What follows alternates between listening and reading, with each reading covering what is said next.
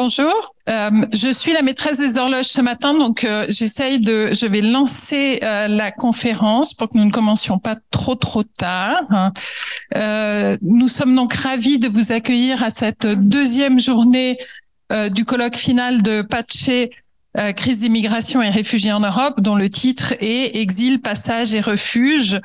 Solidarité et criminalisation hier et aujourd'hui. Donc la journée d'hier s'est tenue au euh, musée de l'histoire des migrations euh, et aujourd'hui donc nous sommes ici à Sciences Po euh, pour une seconde ou une troisième table ronde, un troisième panel finalement qui va porter sur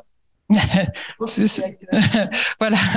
Euh, ah, voilà, je suis. Non, ouais, c'est refuge et accueil, jeu d'échelle et d'acteurs et euh, les rapports à l'État. Euh, on a trois présentations. Je passe tout de suite la parole à Marianne Amar qui va présenter les deux premiers panélistes. Oui, bonjour. Euh, donc euh, en premier va intervenir euh, Jacques Semelin, qui est directeur de recherche émérite au Centre d'études et de recherche internationale, donc le CERI Sciences Po. Vos travaux portent sur la période de la Seconde Guerre mondiale et de l'occupation, et notamment vous étudiez toutes les formes de résistance civile, et vous avez publié en 2018 La survie des Juifs en France. Euh, Nina euh, Valbousquet euh, ancienne membre de l'école française de Rome hein, jusqu'au milieu de cette année. Et pour cette année universitaire, vous êtes postdoctorante à la fois à Manchester University et à Yad Vashem Jérusalem. vos travaux se situent au croisement de l'histoire de l'Église, de la diplomatie vaticane, des persécutions et des réfugiés juifs pendant la Seconde Guerre mondiale et maintenant et après. Euh, vous avez dirigé le numéro spécial Archive P12 et Shoah dans la revue d'histoire de la Shoah qui sort euh, dans un mois, le 15 octobre, et euh, vous travaillez pour une publication au printemps prochain sur une monographie autour du Vatican face à la Shoah aux éditions de La Découverte. Voilà. Et je vais présenter euh, notre troisième intervenante, donc euh, Karine Mélin, qui est assise à côté de moi, euh, qui, elle, est directrice d'études au GERS, le groupe d'études et de recherche sociale, et membre associé du laboratoire Centre nantais de sociologie, c'est ça? Euh, à l'université de Nantes. Donc, elle a fait une thèse sur les Cambodgiens et leur accueil, euh, une ethnographie à laquelle euh, des travaux d'historiens aussi, dans laquelle elle s'est aussi servi de travaux d'historiens, dont est, et a publié un livre de synthèse que je vois ici. Donc, j'en profite pour le montrer réfugiés du Mekong, cambodgiens, laotiens et vietnamiens en France. Et si j'ai bien compris, c'est aussi à partir de ça que vous allez tirer votre présentation. Voilà. Donc, euh, il est 10h moins 20. Je passe euh, la parole. Ah oui, peut-être ce qu'on n'a pas dit, c'est que euh, nous avions changé, inversé. Bien, bonjour. Merci pour, pour votre invitation. J'ai un peu participé à la préparation de, ce colloque. bien les acteurs de et ceci en, en de, la France. Euh, bon, D'accord. Euh, et si, euh, cette logique de, de recherche, y a bien sûr plein de mais en particulier pour travailler sur la question des aidants.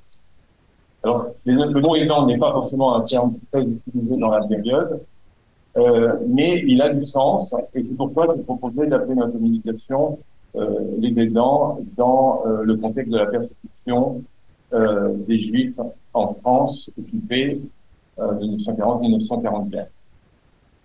En contenu des du temps très limité, je vais passer vite sur les premières diapos qui sont quand même des diapos de contexte que je vous, vais vous présenter très rapidement pour ne pas faire une communication hors sol. C'est-à-dire que je voudrais insister dès le départ sur la question des migrations et de la géographie. Euh, le 3 septembre 1939, c'est le début de la guerre, euh, avec la déclaration de guerre de la Grande-Bretagne et de la France contre l'Allemagne. Et dès, ces premières semaines de septembre, vous avez des gens qui quittent Paris vers le sud. Ils ont en mémoire le bombardement de ce qu'on appelait à l'époque la Grosse Bertha euh, sur Paris. Euh, d'ailleurs, un, un, obus énorme qui tombait pas loin d'ici, sur cette Seine, et aussi à Saint-Gervais. Et cette mémoire-là, qui est, toute récente, euh, va inciter des gens à partir tout de. Euh, parmi eux, il y a des juifs. Mais ce qui va se passer aussi au même moment, c'est que euh, côté de l'Est, donc de l'Alsace-Moselle, le gouvernement a décidé de transférer autoritairement près de euh, 500 000 personnes, 600 000 personnes, euh, vers le, Périgord, parce qu'elles étaient limitrophes de la frontière euh, franco-allemande. Une ville comme Strasbourg, 187 000 habitants, est euh, littéralement vidée de sa population en trois jours. Parmi eux, il y a des Juifs. Mais le pire est à venir, c'est bien sûr la défaite militaire de la France en mai-juin 40, qui va euh, contraindre des millions de personnes à partir, on ne sait pas combien, 7 à 8 millions, Pays-Bas, Belgique et bien sûr euh, France. Euh, c'est une, euh, c'est une, bon, un événement cataclysmique euh, qui, dont on n'est jamais sorti en fait, me semble-t-il, et qui va conduire à donc à ce que des gens dans dans la rue, dans des parcs, etc. Et tout cela va euh, s'arrêter avec la demande de l'armistice du maréchal Pétain le 22 juin 1940.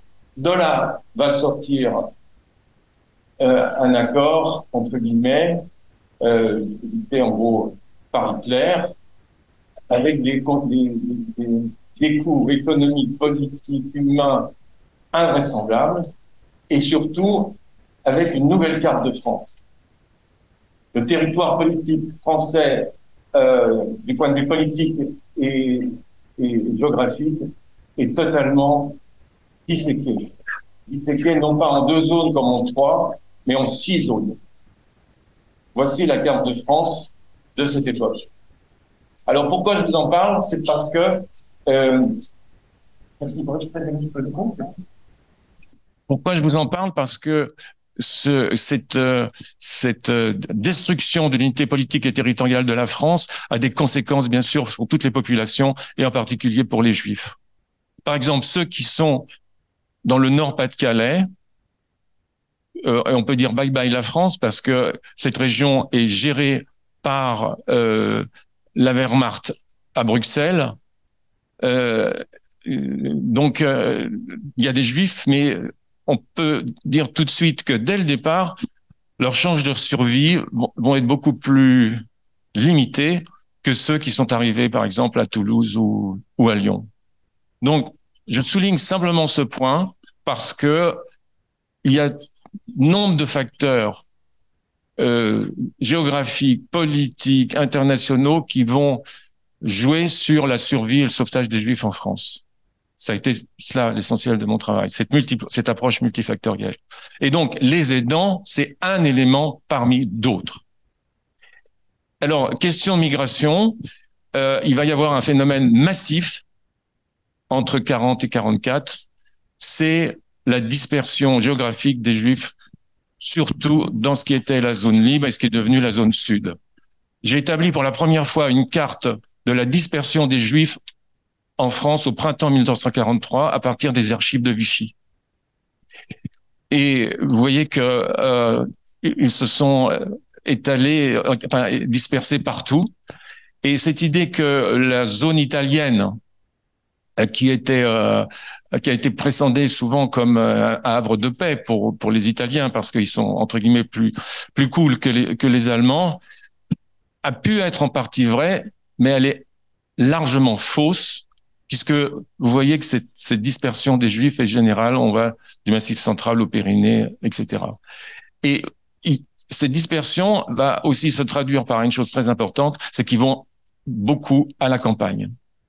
À partir du 11 novembre 1942, quand, quand la Wehrmacht envahit la zone euh, libre, eh bien, ceux qui étaient dans les petites villes, dans des villes moyennes ou plus grandes dans cette région, vont aller le plus loin possible à la campagne, on va dire au bout du bout du monde, pour être le plus loin possible des Allemands. Donc ça, c'est très important aussi pour comprendre la question des aidants. Maintenant, je vais passer à une autre euh, problématique qui m'a euh, qui m'a occupé pendant des années, on va dire, c'est comment les Juifs font pour survivre. Bon, c'est pas mon sujet en fait en tant que tel, mais il est absolument central. C'est-à-dire, si vous travaillez sur les aidants, il faut bien aussi travailler sur les aidés.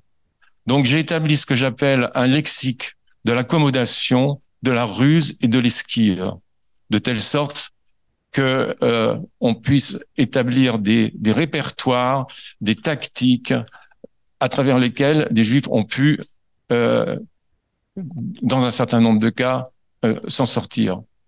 Pas le temps de développer ça, mais c'est absolument central.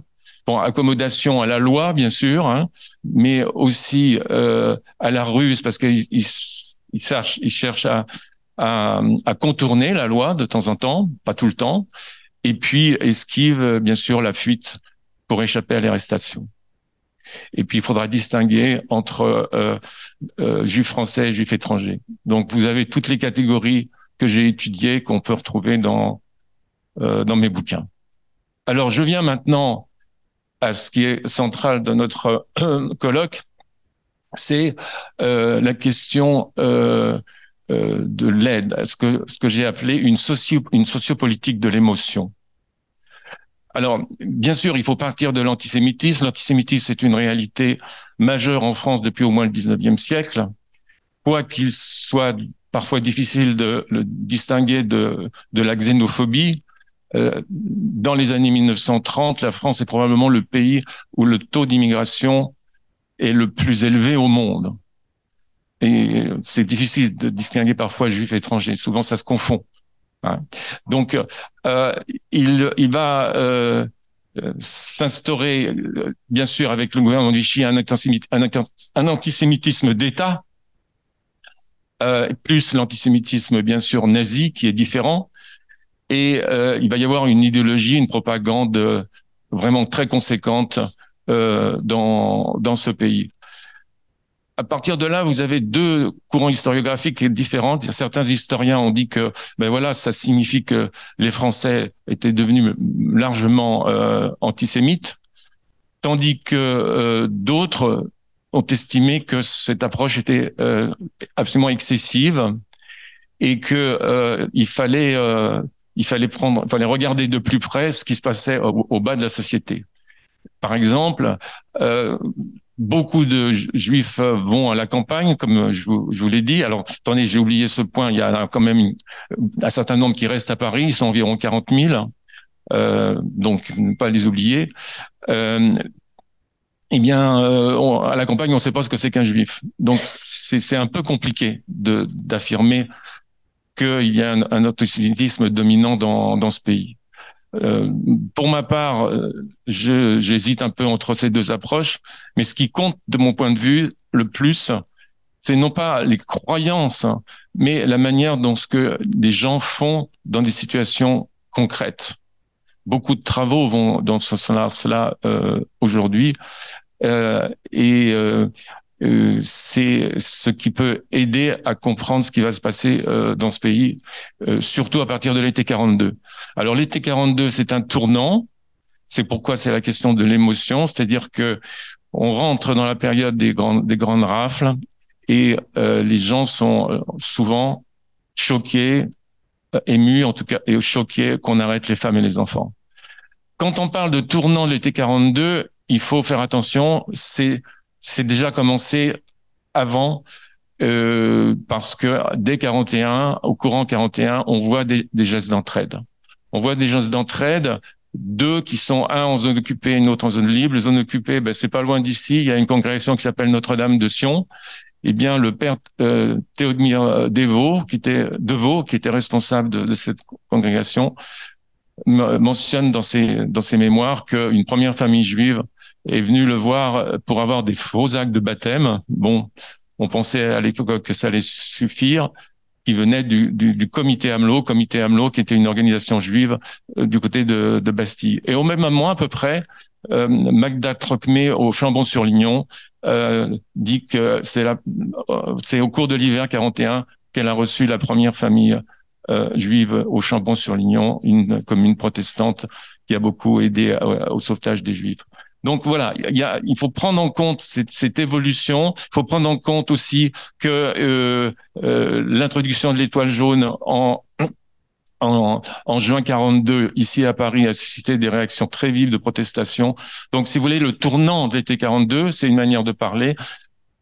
Sur le fond, oui, mais il faut prendre les signes qui avaient avant. Alors ce moment essentiel, c'est euh, ce qu'on connaît, c'est la, la, rafle du Vélodrome d'hiver euh, des 16 et 17 juillet, qui est euh, coordonnée, enfin mise en place par l'occupant nazi et, et Vichy, euh, et qui va, euh, qui doit aboutir à, 20, à l'arrestation de 27 000 personnes. Mais c'est pas tout à fait ça qui se passe. Alors, vous avez les travaux ici les plus récents qui ont été faits sur la rafle du Veldiv pour comprendre pourquoi on n'est pas arrivé à 27 000. On est arrivé à peu près à 13 000. Évidemment, c'est 13 000 de trop. Mais qu'est-ce qui s'est passé? Vous avez quatre facteurs. Le premier facteur, c'est la préfecture de police ici à Paris, pas loin. Il y a des fuites euh, vers les populations, euh, surtout euh, de l'Est parisien, parce que c'est là où, vont avoir lieu l'essentiel des rafles. Le deuxième facteur, c'est un, facteur interne à une organisation juive minoritaire, mais réelle, euh, dans, dans, cette région, c'est qui, qui, laisse deux ou trois jours avant ce, ce petit tract planquez-vous. Le troisième, c'est des gestes spontanés d'entraide de Parisiens, euh, concierges, facteurs, euh, euh, surtout restez pas chez vous, enfin bon, etc. je vais y revenir, très important. Et le quatrième facteur, c'est des, des commissaires de police. Certains sont zélés, mais d'autres traînent les pieds. C'est mon collègue Laurent Joly qui a montré ça de façon tout à fait remarquable. Et vous comprenez à travers là la réalité de ce pays, enfin, de, la, de, de Paris, parce que la persécution, elle vient de l'État, elle vient de l'occupant, mais il y a une réaction spontanée de la population. Et c'est ça qui marque le tournant qu'on va retrouver aussi en zone libre, qui sera ensuite la zone occupée, mais pas de la même manière. La zone libre, on a longtemps pensé que c'était à peu près la même chose qui se passait au même moment entre Paris et, le Sud. Eh ben non, les, travaux les plus récents ne montrent pas ça. Euh, en réalité, il y a une sorte d'antisémitisme latent dans cette région parce qu'on on a justement peur que des Juifs viennent euh, dans, notre coin et euh, vont euh, vont faire monter le marché noir, vont faire euh, prospérer le marché noir, etc. On a ça dans des contrôles euh, postales, euh, vous voyez, de juillet-août. Mais deux protestations euh, d'évêques fin août, Jules Saliège, archevêque de Toulouse, et Pierre-Marie Théas à Montauban, vont nettement comment critiquer à travers leurs mots, enfin leur, vocabulaire, ce qui se passe à travers les ralphes du Sud qui sont organisés aussi dans cette zone et à ce moment-là, on voit, et c'est aussi montré de façon très récente, un tournant de l'opinion qui va contribuer au développement de l'aide. Euh, il n'y avait pas eu de protestation religieuse euh, dans la zone occupée, n'est-ce pas? Donc c'est en ce sens-là qu'il y a un décalage, un double décalage. Alors qu'est-ce qui va se passer? Eh bien, il va y avoir euh, ce que j'appelle des, des petits gestes. Les petits gestes, on va on va les trouver dans les, les, propos des témoins. On va pas trouver ça bien sûr dans nécessairement dans des archives. Mais ces mots-là, les, les, témoins n'ont réellement euh, jamais oublié. C'est du genre euh, surtout rentrez pas chez vous ou surtout tournez à droite parce qu'il y a le quart de flic qui est, qui est au coin de la rue. Euh, ça peut être aussi mais venez donc chez moi. Voilà, c'est c'est pas quelque chose nécessairement d'un engagement majeur mais ça montre une sorte de réactivité de l'opinion. Et dans mon travail, j'ai proposé cette notion de réactivité sociale. C'est-à-dire qu'à partir de, entre, disons, de l'été 42 surtout, à la fin de la guerre, je soutiendrai qu'il y a eu dans ce pays une sorte de mouvement de réactivité sociale au sens où des individus qui ne se connaissent pas entre eux, ou en général qui ne se connaissent pas entre eux. Parfois, ils peuvent se connaître. Et sans instruction préalable, vont se mettre à aider d'autres personnes qu'elles ne connaissent pas davantage, mais dont, on, dont elles perçoivent la, euh, grande euh, vulnérabilité. Donc, c'est pas de la résistance, hein, notez-le bien. Voilà, c'est cette notion que je vais mettre en avant. Alors, on va le voir euh, à travers des figures de l'entraide. C'est là mon diapo ah, Il y a aussi des figures d'entraide là. Voilà. Alors ces figures de l'entraide, c'est vous, j'y vois pas beaucoup. Alors c'est ça je le fais tout, tout par cœur. Hein. Euh, les figures de l'entraide, elles ont augmenté. Avant j'en avais quatre, maintenant j'en ai plus. Hein. Alors l'ange gardien, c'est pas le mot que je préfère, mais si vous voulez, ça fait. Ah voilà, c'est ça. L'ange. Oula, on est bientôt en avance. Voilà, c'est ça. Ah, ah, bah, c'était bon, Thomas. Bon, euh, les, les, figures de l'entraide. Euh, euh, non, non, non, mais non, tu peux, tu peux pas dire ça. Euh, euh, l'ange gardien, c'est pas c'est pas l'expression que je préfère parce que ça fait un peu religieux, moral, etc. Mais c'est celui qui prévient du danger. Alors, je sais pas, vous appellerez ça la sentinelle ou je sais pas quoi, mais euh, c'est c'est ce que je viens de vous dire. C'est le c'est le petit geste au départ. C'est surtout rentrez pas chez vous.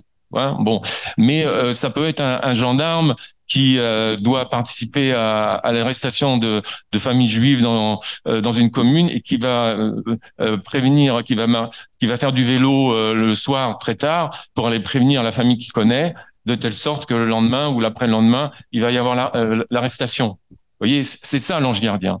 Et évidemment, vous n'avez pas trouvé ça dans les rapports de police. Mais les témoins juifs, ils l'ont toujours gardé. Et ça, et vous l'avez bien sûr dans les, dans, euh, souvent dans, dans le dictionnaire des justes. Le deuxième facteur, c'est l'hôte. Euh, l'hôte, c'est celui qui accueille. Ça peut être l'hôtesse. Euh, souvent, j'avais mis l'hôtesse, mais maintenant j'ai mis l'hôte parce que c'est aussi un homme. Ça peut être un couple, etc. Donc ça se comprend. Ça peut être pour une nuit, ça peut être pour deux, deux nuits, une semaine, trois semaines, on ne sait pas. C'est très variable. Euh, le nourricier, c'est encore un, autre, un autre cas de figure. Alors, on peut penser que l'autre, ça fonctionne avec le nourricier, mais pas sûr. Vous savez, par exemple, ici, pas loin d'ici, rue des Écoles, euh, il y a un cas qui est très connu qui s'appelle le coiffeur juif, qui a été arrêté euh, euh, euh fin, au courant septembre 1942. Il va aller se planquer dans une chambre de bonne et il y a un seul, une seule personne qui connaît où il se trouve, où elle se trouve, c'est sa concierge. Et la concierge, sachant qu'il doit être là, eh bien, va va lui apporter euh, des repas. et donc, elle n'est pas haute, voyez? Et puis, ça va être une petite entreprise comme, euh, familiale parce que euh, la concierge ne peut pas y aller tout le temps. Donc, ces, ces, deux, ces deux filles vont, vont y participer de temps en temps. Et puis, encore en plus, il y a la grand-mère. Donc, voilà, il est au sixième étage et il va rester 22 mois dans sa chambre de bonne. C'est incroyable. Bon, donc ça, c'est le nourricier. Après, comment? Cinq minutes. Bah non. Euh, alors on va aller à toute vitesse. Euh, le nourricier, qu'est-ce que je ai dit euh, euh, Le faussaire, ça va de soi. Le faussaire, il y en a un très célèbre qui était dans le quartier, rue Saint-Jacques, euh, rue, rue des Saints-Pères. C'est Adolphe Kaminski. Je sais pas si un nom dit quelque chose. C'est un, un faussaire absolument extraordinaire. Euh, et la convoyeuse, ça, on, on connaît peut-être moins, mais la convoyeuse, c'est souvent une jeune femme qui euh, qui va, euh, c'est surtout pour sortir de Paris, qui va faire, qui va euh, prendre en charge. Alors une jeune femme non juive, parce que on peut, les juifs n'ont plus n'ont plus la possibilité de sortir de Paris, et qui va transporter, qui va convoyer des enfants, un enfant, deux enfants ou trois enfants peut-être, mais enfin jamais plus, vers la campagne, vers la campagne. Donc voilà, ces figures de là, ces figures de l'entraide, on les, pour moi, elles sont devenues comme des figures universelles de l'aide. Et ça, j'aimerais bien discuter avec vous de ça. Alors après, le, le, vieil homme et l'enfant, eh ben c'est, c'est, je vous ai mis ce film parce que euh, euh c'est un pépé et une mémé. Alors eux, ils ont été hôtes, mais ils ont été aussi nourriciers d'un petit garçon de, de 7-8 ans. On est dans la région de, Grenoble. Et ce, petit garçon, euh, il s'appelle Claude Langeman. Il est d'une famille ukraino-polonaise et il est devenu un réalisateur très, très célèbre, c'est Claude Berry. Et euh, euh, il a voulu faire ce film pour rendre hommage à, ce qu'il appelle son pépé et sa mémé. Et ce livre, ce film, je le trouve assez extraordinaire parce qu'on est bien dans l'ambiance de l'époque. parce que vous avez des représentations qui sont complètement aujourd'hui, euh, bon, ne pas en parler, c'est il mieux. Mais là, on est vraiment, c'est un film des années 60. Ensuite, qu'est-ce que j'ai mis? Alors la carte, carte commune, carte, quatre communes qui ont vers qui s'organise l'accueil. Bien sûr, la commune du Chambon-sur-Lignon. Euh, le maire, je sais que ça vous intéresse beaucoup au maire, ben le maire, bien sûr, il est compatissant, il est très proche du pasteur, etc. Le Dieu le fit, on en avait parlé dans un séminaire. Euh, c'est une commune qui est euh, à la fois protestante et, et, catholique. Et là, chose extraordinaire, le maire est vichiste, ouais, très clairement. Et sa secrétaire de mairie qui s'appelle Jeanne Barnier, qui a 21-22 ans, va commencer à faire des faux papiers, donc elle est faussaire, euh, au, déjà à l'été 41. C'est très très tôt. Et ce maire, on a changé de maire, il s'est un vichiste, et c'est pas c'est pas possible qu'il qu'il ne peut pas savoir que sa, euh, sa, sa secrétaire de mairie fasse des faux papiers. Et pourtant, il va pas la dénoncer, il va la garder. Donc ça, c'est bonjour la complexité de la France entre l'égalité et l'illégalité. Euh, voilà. Après, euh, je vous ai mis euh, Moissac, bien sûr, les, les éclaireurs israélites, euh, grandes colonies euh, qui font des travails agricoles, qui sont bien acceptés par la population. Malheureusement, à la fin de 43, ça, ça, ça va se gâter, mais bon, je peux pas m'arrêter. Et puis, quatrième commune, qui est beaucoup moins connue, Chavagnon-Paillé. Là, on est dans la Vendée catholique. Et euh, c'est un c'est un, un, lieu assez assez incroyable puisqu'il y a près d'une quarantaine ou cinquantaine d'enfants juifs qui ont été mis là, qui, sont, qui ont été apportés par des convoyeuses justement, qui viennent d'une organisation qui s'appelle la WIZO, euh, Women International Zionist Organization, et euh, il euh, euh, il y a trois personnes qui sont au courant de ça. C'est la comtesse du coin, le maire et le médecin, et ils savent tous que c'est des enfants juifs, et ils ont tous survécu. Enfin, sauf euh, deux ou trois, je crois. Voilà. Donc ça, ça c'est l'organisation. Après, on passe à, à, les organisations de résistance, c'est ça? Hein? Vous me, vous me J'ai bientôt fini, là, mais un tout intéressant. D'accord. Euh, c'est les organisations de résistance. Voilà, c'est ça. Donc, on passe d'une, si vous voulez, on passe d'une entraide spontanée à une entraide organisée. C'est ça mon, le sens aussi de mon travail. C'est-à-dire que ça commence par des petits gestes, il y a des personnages qui, apparaissent de plus en plus, euh, et euh, finalement, il y a des organisations qui se forment, qui vont reprendre les mêmes fonctions. Voyez? Euh, planquer les gens, euh, leur donner des faux papiers, etc. Donc, vous avez des organisations juives que vous connaissez euh, sans doute. Bon, les éclaireurs israélites, bien sûr. Vous avez le comité AMLO dont je vous ai dit un mot qui était à Bastille. vous avez la Viso, vous avez des réseaux Georges Garel euh, bon, etc. Vous, vous, vous, les voyez là. Du côté du côté chrétien, eh bien, vous, vous en avez aussi. Vous avez la CIMAT chez les protestants. Vous avez l'amitié chrétienne qui vient de Lyon. Vous avez la Notre, Notre-Dame de Sion. Pas tout. C'est pas l'organisation Notre-Dame de Sion, mais c'est des éléments dans la congrégation Notre-Dame de Sion qui sont très impliqués euh, dans le sauvetage. Euh, et vous avez euh, l'amitié chrétienne, je, je l'ai dit. Et puis vous avez une organisation communiste qu'il faut pas oublier, parce qu'on parle toujours des chrétiens et des juifs, mais il y a aussi des, ces communistes euh, qui euh, qui sont un peu aussi impliqués dans le sauvetage. Euh, je, finalement, toutes ces organisations finissent par se connaître. Vous voyez, alors chacun aujourd'hui dit nous les juifs on a sauvé des juifs, nous les protestants on a sauvé des, juifs, euh, etc. Et les catholiques ils parlent pas trop parce qu'ils sentent coupables, mais ils ont fait quand même beaucoup de travail parfois.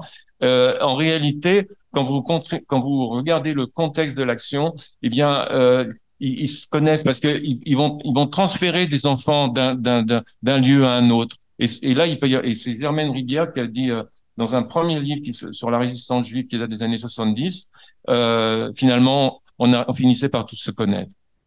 Et puis, j'arrive à la fin, je crois. Oui, euh, euh oui, c'est ça. Oui, euh, j'ai oublié qu'en fait que de, voilà, la question c'est, il, il, se constitue en France une forme de résistance.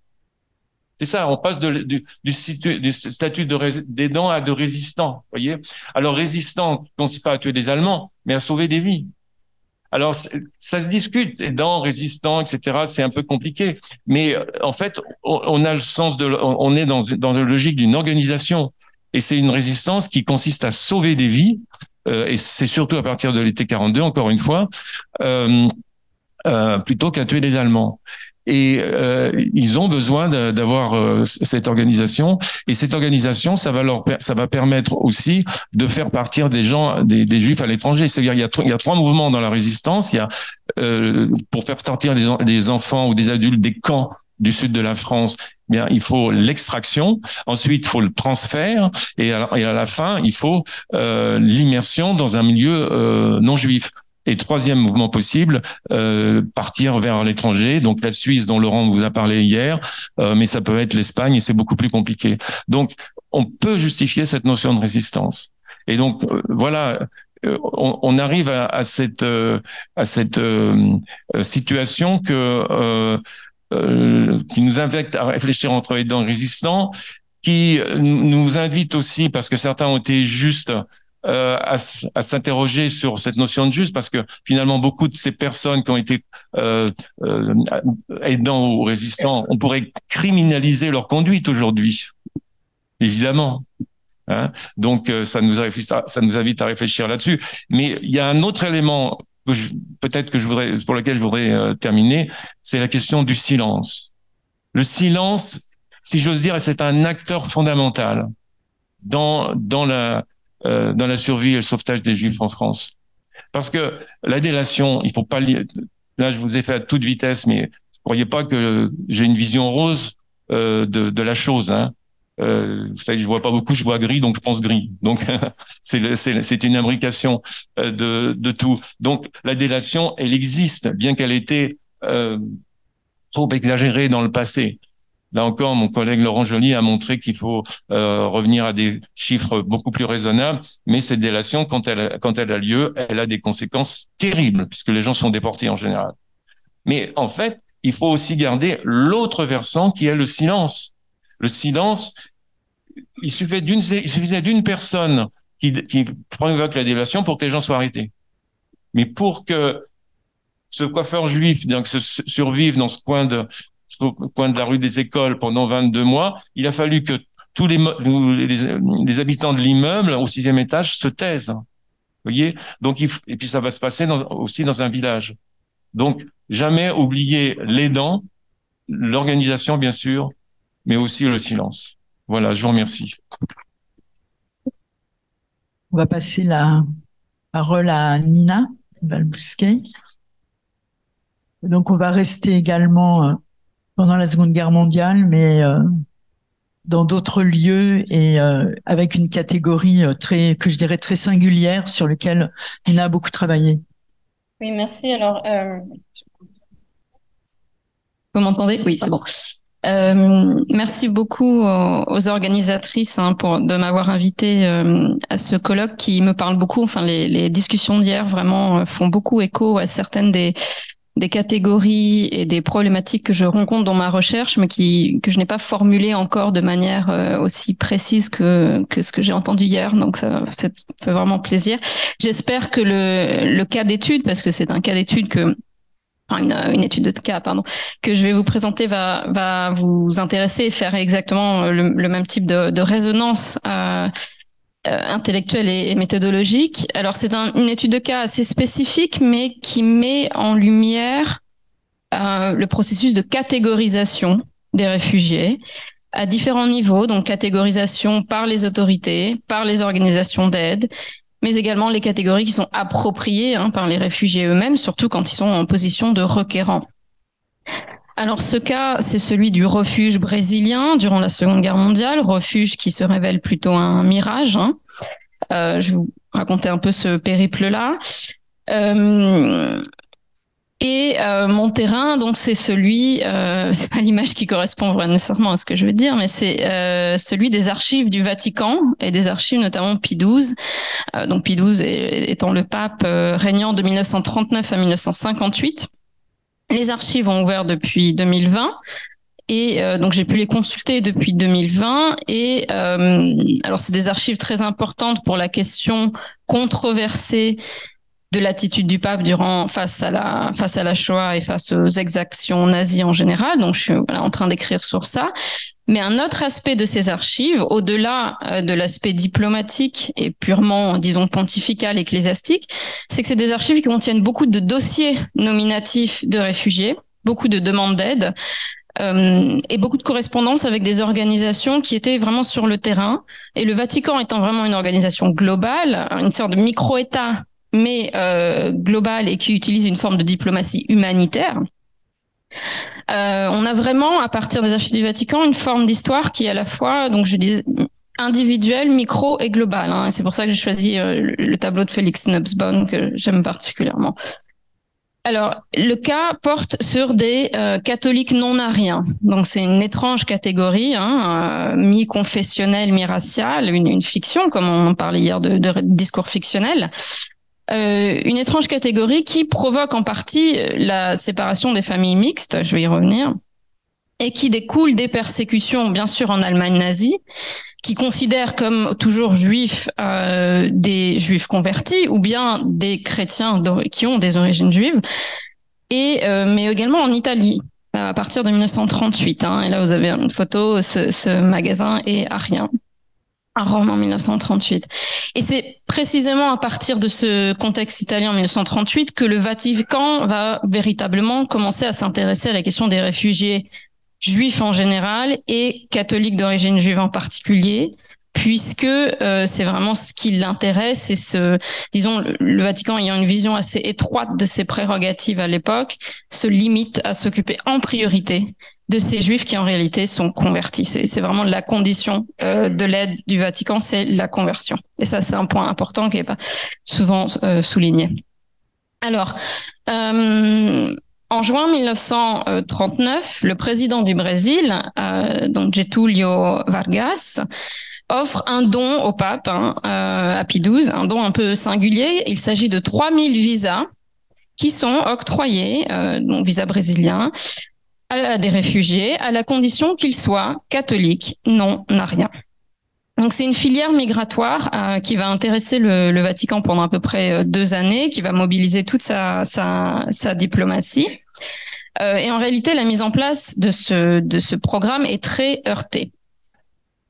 Euh, du point de vue brésilien, c'est en réalité une manœuvre diplomatique et politique. Hein. Il s'agit d'une opération de double légitimation du régime dictatorial de Vargas, à la fois de politique intérieure pour consolider le consensus catholique au régime et euh, de diplomatie extérieure pour renforcer le prestige euh, du Brésil à la veille du conflit et lui donner une sorte d'image de puissance humanitaire. Hier, on parlait de pays humanitaire. Hein. Euh, mais en réalité, le Brésil n'a aucune intention d'accueillir ces non-ariens, justement, qu'il considère toujours non-ariens, c'est-à-dire euh, sémites, du point de vue des politiques raciales mises en place au Brésil euh, dans, dans son traitement des migrations à l'époque. Alors, en fait, le critère surtout, euh, le critère qui, disons, va, va conditionner l'octroi de ces visas, c'est la date de conversion. Il y a un an de négociation entre le Vatican et le Brésil pour parvenir à une date de conversion euh, considérée euh, acceptable. Le Vatican voudrait que ce soit 1938, ce qui déjà en soi est un peu paradoxal. Euh, le Brésil souhaite que ce soit 1933 et finalement euh, c'est 1934 année incluse. Donc les ceux qui ont été convertis au 1er janvier 1934 1935 ne sont pas inclus, ce qui exclut tous les convertis après les lois de Nuremberg. Donc c'est énorme en fait comme euh, comme comme euh, disons limite. Euh, donc voilà, donc on a un critère qui est qui est très dur. Et quant à la répartition de ces de ces visas, alors là vous avez la liste des visas qui ont été octroyés via l'ambassade brésilienne près le Saint-Siège. Donc une liste en fait de 959 personnes qui ont effectivement reçu le visa brésilien euh, par l'intermédiaire du Vatican et de son donc de l'ambassade brésilienne euh, auprès du Saint-Siège. 959 parce qu'en réalité le reste des visas n'a pas été attribué. Donc déjà de 3000 on redescend à 959. À la base en fait, donc ça donc ici je vous montre quelques quelques extraits des archives du Vatican. Euh, on a normalement 2000 visas qui étaient euh, octroyés euh, aux catholiques non ariens résidant en Allemagne euh, et dans les pays occupés par l'Allemagne et 1000 visas pour les autres pays. Et donc finalement les 2000 visas qui devaient être attribués via les représentations diplomatiques brésiliennes à Hambourg et à Berlin sont complètement caduques parce que les autorités brésiliennes n'ont pas l'intention en fait d'accorder ces euh, visas effectivement. Donc seule la filière Vatican, disons, est effective, 959. Euh, alors cette liste euh, voilà qui est dans les archives du Vatican permet de reconstruire la géographie de provenance de ces différents réfugiés. Alors non, pas forcément leur provenance, disons leur origine, mais là où ils ont demandé le visa. Et on a bon plusieurs villes italiennes, Rome, Trieste, Gênes, mais euh, c'est vraiment une, géographie européenne. Hein. Paris, Bucarest, Londres, Belgrade, Budapest, Naples, Liverpool, Lisbonne, Marseille et, euh, et Barcelone, entre autres. En fait, ces visas donc sont très euh, difficiles à obtenir, hein, je le disais. En partie pour ces critères de catholicité que le Vatican doit euh, contrôler. Donc, c'est-à-dire la date de conversion, la sincérité de la conversion, qui doit être attestée par des certificats d'autorité ecclésiastique montrant qu'elle est euh, sincère, mais également le bon comportement hein, euh, de ces de ces réfugiés, la bonne moralité. Et donc, ce qui m'a intéressé en partie dans ce cas, c'est d'étudier les exclus de ce programme en fait aussi de, de visa. Des exclus qui sont parfois notamment des femmes. Et on en parlait aussi hier hein, de la question genrée en migration et notamment des femmes, euh, des réfugiés seuls et des femmes qui voyagent euh, seules. Et donc j'ai plusieurs cas. Euh, une réfugiée d'origine euh, de Bohème, Anna Maria Meider, qui est réfugiée en France. Alors son mari est déjà au Brésil, sa fille, elle est en Angleterre. Euh, la, sa petite fille réussit à émigrer au Brésil grâce au visa Vatican, mais, euh, mais elle-même, Anna Maria Meider, ne réussit pas à avoir le visa via le Vatican. Pourquoi? Parce que le nonce, le nonce, donc c'est le représentant diplomatique du Vatican, l'ambassadeur à Vichy, Monseigneur euh, Valéry, euh, donne un avis négatif hein, sur elle-même. Il dit, selon les informations que je n'ai pas manqué de prendre à son sujet, Madame Anna Meider ne jouit pas d'une bonne réputation en raison de sa mauvaise conduite morale.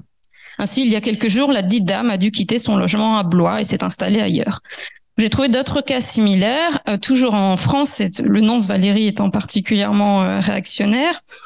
dans le cas notamment Lily Weiss, qui a se voit refuser le visa parce qu'elle vit en concubinage et avec un enfant, mode de vie peu convenable, comme le souligne euh, le nonce. Mais la dimension genrée peut parfois servir aussi, c'est-à-dire que les organisations d'aide utilisent cette dimension de genre pour apitoyer parfois hein, euh, la diplomatie vaticane ou les autorités à un plus haut niveau. Donc c'est le cas de la secrétaire de la Caritas en Suisse. Beaucoup de visas sont accordés via la, Suisse. Euh, qui notamment euh, en août 1940 euh, explique aux nonces en Suisse l'attente indéterminée mais sensiblement à l'épreuve les pauvres émigrés, surtout les femmes dont l'état moral, par suite de tant de difficultés, laisse beaucoup à désirer. Donc cela pour inciter à, accélérer hein, le processus d'octroi des visas. Donc l'année 1934 est véritablement un coup près hein, dans cette question des, des, de l'octroi du visa, quitte à euh, séparer les familles. Euh, et là, j'ai des, des, familles qui sont en réalité pas forcément la famille euh, au sens nucléaire classique finalement, mais souvent comportent des grands-parents, par exemple, des oncles, des tantes. Et donc là, j'ai le cas d'une famille, la famille Salzer, d'origine autrichienne, qui est passée après par l'Italie. Et donc on a un couple, Richard et Alice Salzer, euh, et leur fille, qui tous les trois ont été baptisés en 1920. Donc ça, ça va. Mais ils sont aussi avec le frère jumeau de Richard Salzer, Oscar euh, Joseph Salzer, qui lui a été baptisé en 1938. Et donc voilà, là il y a rien à faire. Euh, le frère jumeau, par exemple, n'est pas inclus hein, dans cette euh, dans ce processus de migration. Ce qui passe souvent les réfugiés face à des dilemmes. Partons tous ensemble ou en se séparant. Et ça c'est intéressant parce que dans ces archives du Vatican, on trouve vraiment euh, vraiment ces dilemmes exprimés. Euh.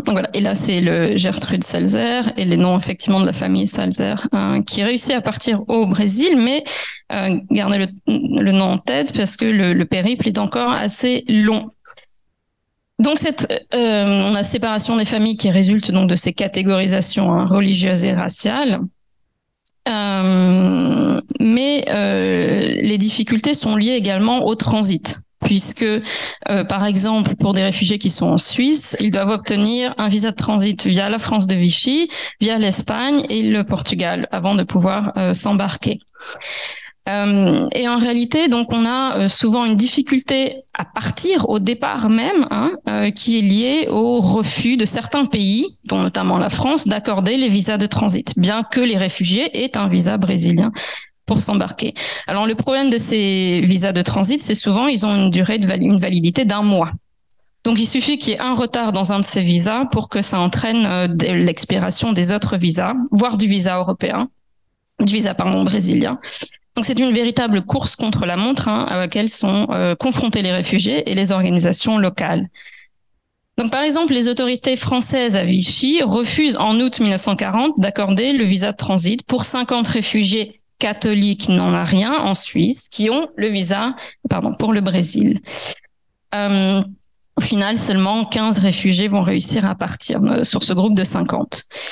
Euh, mais ces 15 réfugiés, par exemple, se heurtent a, un a des problèmes à la frontière espagnole, avec des euh, certains sont euh, refoulés de manière complètement euh, arbitraire. Alors le Vatican, via ses réseaux diplomatiques, interpelle Madrid et on lui dit qu'il y a des abus de la part des réfugiés à la frontière, ce qui explique les, des cas de, refoulement. Donc là, on a plusieurs exemples dans les archives du Vatican qui racontent ce périple hein, euh, et euh, ces difficultés à la frontière franco-espagnole au mois d'août-septembre 1940.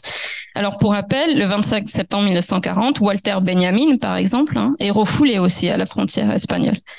Donc on est dans ce même contexte en réalité, euh, sauf que ces réfugiés catholiques non rien ont en théorie le soutien des autorités ecclésiastiques.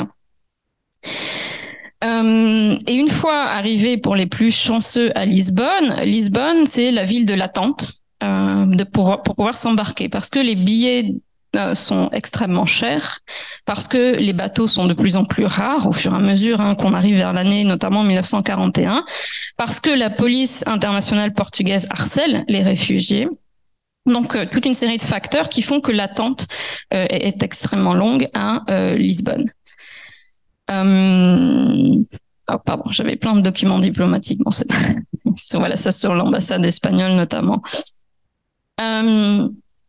Alors, le problème, euh, c'est également le voyage en lui-même, en fait, le voyage transatlantique. Hein. Euh, qui se révèle un véritable périple, puisque, donc je le disais, le Brésil n'a pas vraiment l'intention d'accueillir euh, ces réfugiés. Et donc on a de nombreux cas, on a des cas qui effectivement arrivent au Brésil et on voit après une lettre de remerciement au Vatican, donc on sait qu'ils sont arrivés.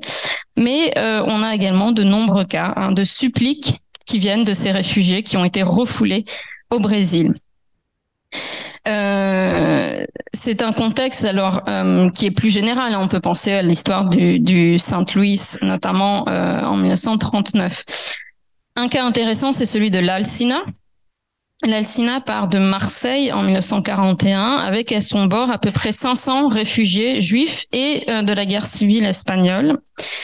En réalité, le navire est rapidement immobilisé à Dakar, après une escale à Dakar, pendant quatre mois pour des raisons administratives et politiques.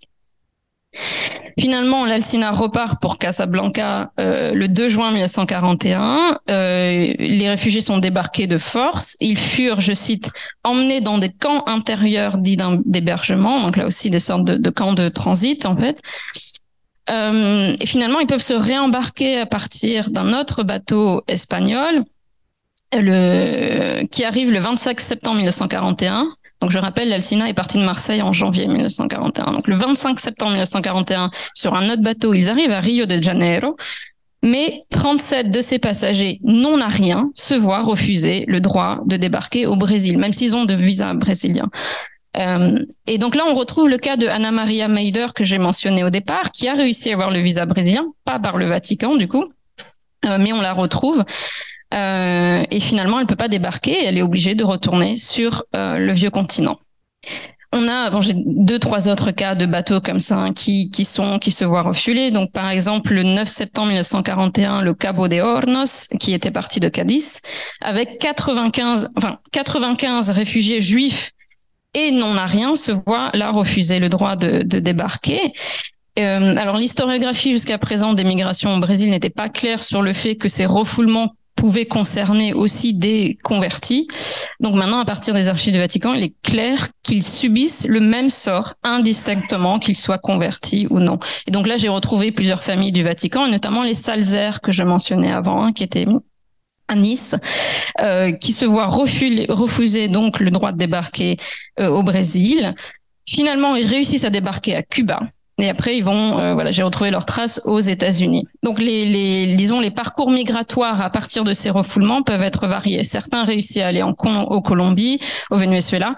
Cuba reste un des ports euh, où ils une des, disons, des escales où ils réussissent à, en général, atterrir et après d'autres, d'autres, disons, parcours migratoires.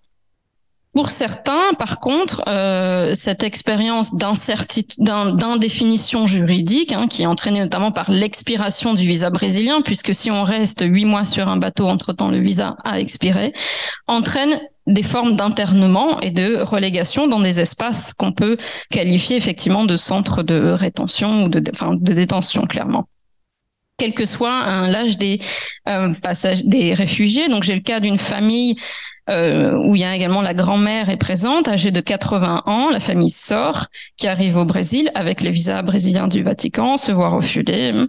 Le bateau va ensuite à, Buenos Aires et là ils réussissent à débarquer, mais ils sont euh, internés dans, pardon, ils sont internés dans euh, dans une sorte de centre effectivement de migration, un hôpital d'immigration, à côté de Buenos Aires. Et le père de famille écrit Nous sommes internés au centre des immigrés, où nous pouvons recevoir des visiteurs à certaines heures, mais d'où nous ne pouvons pas sortir.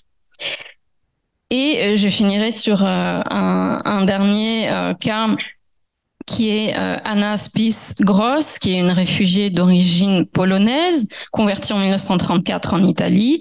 Elle a à peu près 65 ans, ce qui pour l'époque est assez âgé pour voyager, disons. Euh, elle, elle voyage seule. Elle part de Lisbonne le 24 octobre 1941. Elle subit un refoulement brésilien euh, à deux reprises. Elle est, euh, elle, donc, elle est obligée de repartir en fait sur le même bateau pour Lisbonne, mais entre-temps, son visa euh, de séjour temporaire à Lisbonne a expiré, donc les autorités portugaises refusent de qu'elle débarque euh, au Portugal. Et euh, finalement, elle réussit après une deuxième tentative à débarquer au Brésil hein, le 22 janvier 1942. Hein, et c'est pour être internée dans un centre euh, de d'émigration à côté de dans la baie de Rio de Janeiro, euh, Ilha das Flores, qui est une pareille ici hospederia de migrantes, qui sert de centre donc d'émigration hein, sous contrôle gouvernemental, l'équivalent d'un Ellis Island, mais euh, dans son cas, il y a une permanence beaucoup plus longue. Euh, voilà, un internement. Et donc, depuis ce centre d'internement, elle écrit euh, au euh, à Rio, notamment pour décrire ses, sa, sa, condition en fait d'incertitude. Et les archives s'arrêtent là, donc c'est pour l'instant pas plus. voilà, mais souvent les archives s'arrêtent, euh, disons, à ce, euh, sur une condition souvent d'incertitude ou sur une note de plus en plus pessimiste, puisque en tout cas à la fin 1941, les portes d'émigration sont vers l'Amérique latine et vers l'Amérique tout court sont sont sont fermées. voilà, donc je finirai juste, euh, j'avais un autre exemple sur l'après-guerre et on peut en parler aussi dans les questions, mais euh, voilà, je finirai juste sur. Euh, tu arrives à le trouver Non. J'avais une autre citation euh, sur ces multiples difficultés, voilà, qui vient de la secrétaire donc de la Caritas hein, à, à, Berne, qui s'exclame à quoi bon des visas offerts au pape qui ne peuvent être utilisés par ceux qui devraient en profiter parce qu'ils ont à vaincre des difficultés dont ils ne sont pas maîtres? Cela parce que les autorités, notamment espagnoles, portugaises, euh, ont reproché dans les, aux, réfugiés de créer eux-mêmes ces, ces, ces, délais et ces retards. Donc voilà, donc un exemple effectivement très précis, mais qui je pense euh, montre bien l'impact de ces catégorisations sur le parcours des réfugiés. Merci. Merci beaucoup, euh, Nina. On passe à Karine Mélin avec euh, le troisième euh, cas, qui d'ailleurs n'est pas le troisième focus. Il va manquer le focus, contrairement annoncé hier, sur l'actualité. Mais à partir de 11h15, on aura un mot, la présentation de la revue, qui finalement va compléter très bien ce se dit là en apportant ce troisième focus temporel sur l'actualité. Et donc, la parole est à Karine. Merci beaucoup. Euh, merci aux membres du comité d'organisation de ce colloque de me donner l'occasion de revenir avec vous ici sur l'histoire des réfugiés du sud-est asiatique. Euh, ou plus justement sur celle de leur arrivée en France et euh, des mobilisations qui les ont accompagnés. ce qu'on a pu entendre hier, les communications qu'on a pu entendre hier et même ce matin montrent et rappellent par contraste combien cette histoire d'accueil est singulière. Euh, ces dernières années, on voit que les, les, les gens qui s'engagent pour le droit des étrangers et pour leur droit à être accueillis dignement euh, agissent de plus en plus souvent en résistance vis-à-vis des directives gouvernementales qui se durcissent, vis-à-vis -vis des exilés, quels que soient finalement les motifs de leur migration et que ces acteurs vont euh, chercher à essayer d'infléchir ou de résister vis-à-vis de ces directives en allant euh, porter secours, en, euh, en jouant avec les règles, en essayant de les détourner parfois, etc., en hébergeant, en ouvrant des squats. Dans le cadre de l'accueil des réfugiés du Sud-Est asiatique, qui se déroule au cours des années 70 et 80, que j'ai étudié au moment de ma, ma thèse de sociologie, donc il y a une petite vingtaine d'années maintenant, et qui portait sur la construction sociale de la bonne réputation des Asiatiques en France. Euh, qui s'appuyait sur une enquête ethnographique, euh, surtout sur les réfugiés cambodgiens, et qui euh, mettait en perspective aussi avec les archives sur l'accueil et les travaux des historiens. bref, on voit bien que dans, dans, dans ce cas-là, la situation est très différente, puisque la société civile et les pouvoirs publics vont tendre vers un même objectif, qui va être celui d'accueillir ces réfugiés. Alors c'est sur cette histoire que donc que, mon propos porte. Je vais, je vais essayer de l'organiser autour de trois temps. Dans le premier, dans un premier temps, euh, je vais d'abord rappeler le drame que traversent les réfugiés du Sud-Est asiatique, même si euh, pour ceux qui étaient hier, on a pu déjà l'entendre voilà, par la, voix de Jeanne Trong. Euh, drame qui en une vingtaine d'années va pousser 3 millions d'entre eux à l'exil. Et drame aussi qui va nous aider à comprendre euh, le pourquoi de leur accueil euh, par euh, les pays occidentaux. et puis dans un second temps, je reviendrai sur les modalités de leur accueil en France, même si je, je, je, tiens à préciser que la France n'est pas leur seul pays d'accueil. On l'a vu aussi hier, en montrant d'abord comment ils ont été accueillis, mais aussi en essayant d'expliquer pourquoi ils ont été accueillis dans ces conditions. Alors, euh, à quand on remonte déjà cet exil, je veux dire les années 70-80, euh, le début de l'exil est souvent associé à l'année 1975. En réalité, il y a bien des départs qui vont précéder euh, cette année-là, puisque, pour mémoire, pendant 20 ans, le Cambodge, le Vietnam et le Laos vont être traversés par des guerres à la fois fratricides et internationales, qui sont étroitement imbriquées les unes aux autres. Ces, guerres, elles vont d'abord être menées sur fond de décolonisation et elles vont aboutir d'ailleurs au départ des autorités françaises et à la fin de l'Indochine française en 54.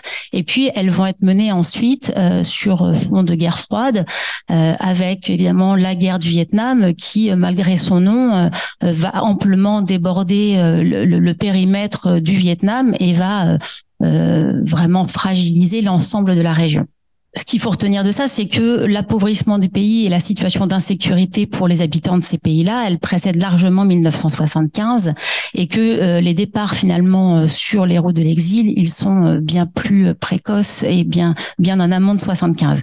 Alors pourquoi retenir l'année 75 Parce que c'est en 75 que des régimes autoritaires et communistes vont prendre le pouvoir dans chacun de ces trois pays, au Cambodge, au Vietnam et au Laos et que ces prises de pouvoir-là, elles vont contribuer à accélérer et amplifier la dégradation des conditions de vie des habitants de ces trois États.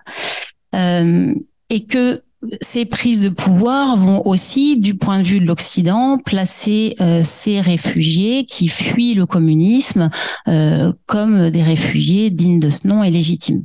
Euh, pour situer un peu la, manière dont euh, ça se passe pour eux euh, dans les pays d'origine, ce qu'on peut voir, c'est que dès, dès l'arrivée au pouvoir finalement des régimes communistes, les habitants qui sont identifiés ou qui sont imaginés comme étant des partisans du bloc de l'Ouest, Donc, pour avoir soutenu les autorités françaises à un moment donné, ou pour avoir été du côté des États-Unis, ou pour être imaginé euh, comme ayant été euh, du côté des États-Unis, euh, eux, ils vont être particulièrement visés par par les, les, les, pouvoirs en place, ils vont être persécutés, etc. Et que torturés. Et puis très rapidement, la dégradation des conditions de vie, elle va s'étendre à l'ensemble des habitants. Euh, de manière très arbitraire et aveugle. Euh, voilà. Ce, qu'on peut dire, alors ça va être évidemment très très global. Si on avait une vision de chaque pays, on, pourrait aller plus. Ce qu'on peut dire très rapidement, c'est que à partir de, l'arrivée de ces, régimes, euh, les conditions de vie de ces habitants, elles vont être euh, dégradées à tout point de vue. Ça va être, ils vont être exposés à la misère, à la faim, à la surveillance systématique de leurs faits et gestes, ou encore à la migration forcée au sein de leur pays. Et beaucoup seront exécutés. Si on prend l'exemple du Cambodge qui a été hier, euh, en quatre années d'exercice du régime, c'est 2 à 3 millions de personnes qui vont trouver la mort sur 7 contre le Cambodge euh, en 75. Donc c'est à partir effectivement de 1975 que les départs vont s'amplifier et jusqu'à la fin des années 80 et que ça va être des hommes, des enfants, des femmes, tous ceux qui auront un peu encore assez d'énergie pour partir, qui vont essayer de, s'enfuir, euh, de, de s'enfuir. Les habitants du Cambodge, eux, ils vont plutôt partir par les voies terrestres, les habitants du Laos également, ou via le fleuve du Mekong, pour essayer d'arriver euh, vers les pays voisins, la Thaïlande en particulier, qui a été aussi cité hier. Euh, et euh, en revanche, les habitants du Vietnam, eux, vont prendre la mer et vont embarquer sur des euh, bateaux de fortune. Et c'est par eux euh, que finalement le, le, les réfugiés du Sud-Est asiatique vont prendre une réelle visibilité. c'est par eux aussi que finalement la cause des boat people, elle va prendre, elle va prendre en Occident, elle va devenir une cause à part entière les boat people, euh, donc ce terme boat people, il faut quand même le rappeler, il va décrire l'ensemble des réfugiés du Sud-Est asiatique euh, qui, du point de vue de l'Occident, sont quand même perdus, perçus comme un peu composant un groupe indistinct. Ce qu'il fallait déjà noter avant même d'entrer dans, le détail de, de leur mode de, départ, etc., et de leur mode d'accueil, c'est que à cette époque pas si lointaine, le sort de ces réfugiés cambodgiens qui sont embarqués sur des bateaux de fortune, qui sont euh, pillés par des pirates, qui sont euh, refoulés aux frontières des pays voisins, à ce moment-là, ils vont euh, susciter une forte indignation dans les sociétés occidentales.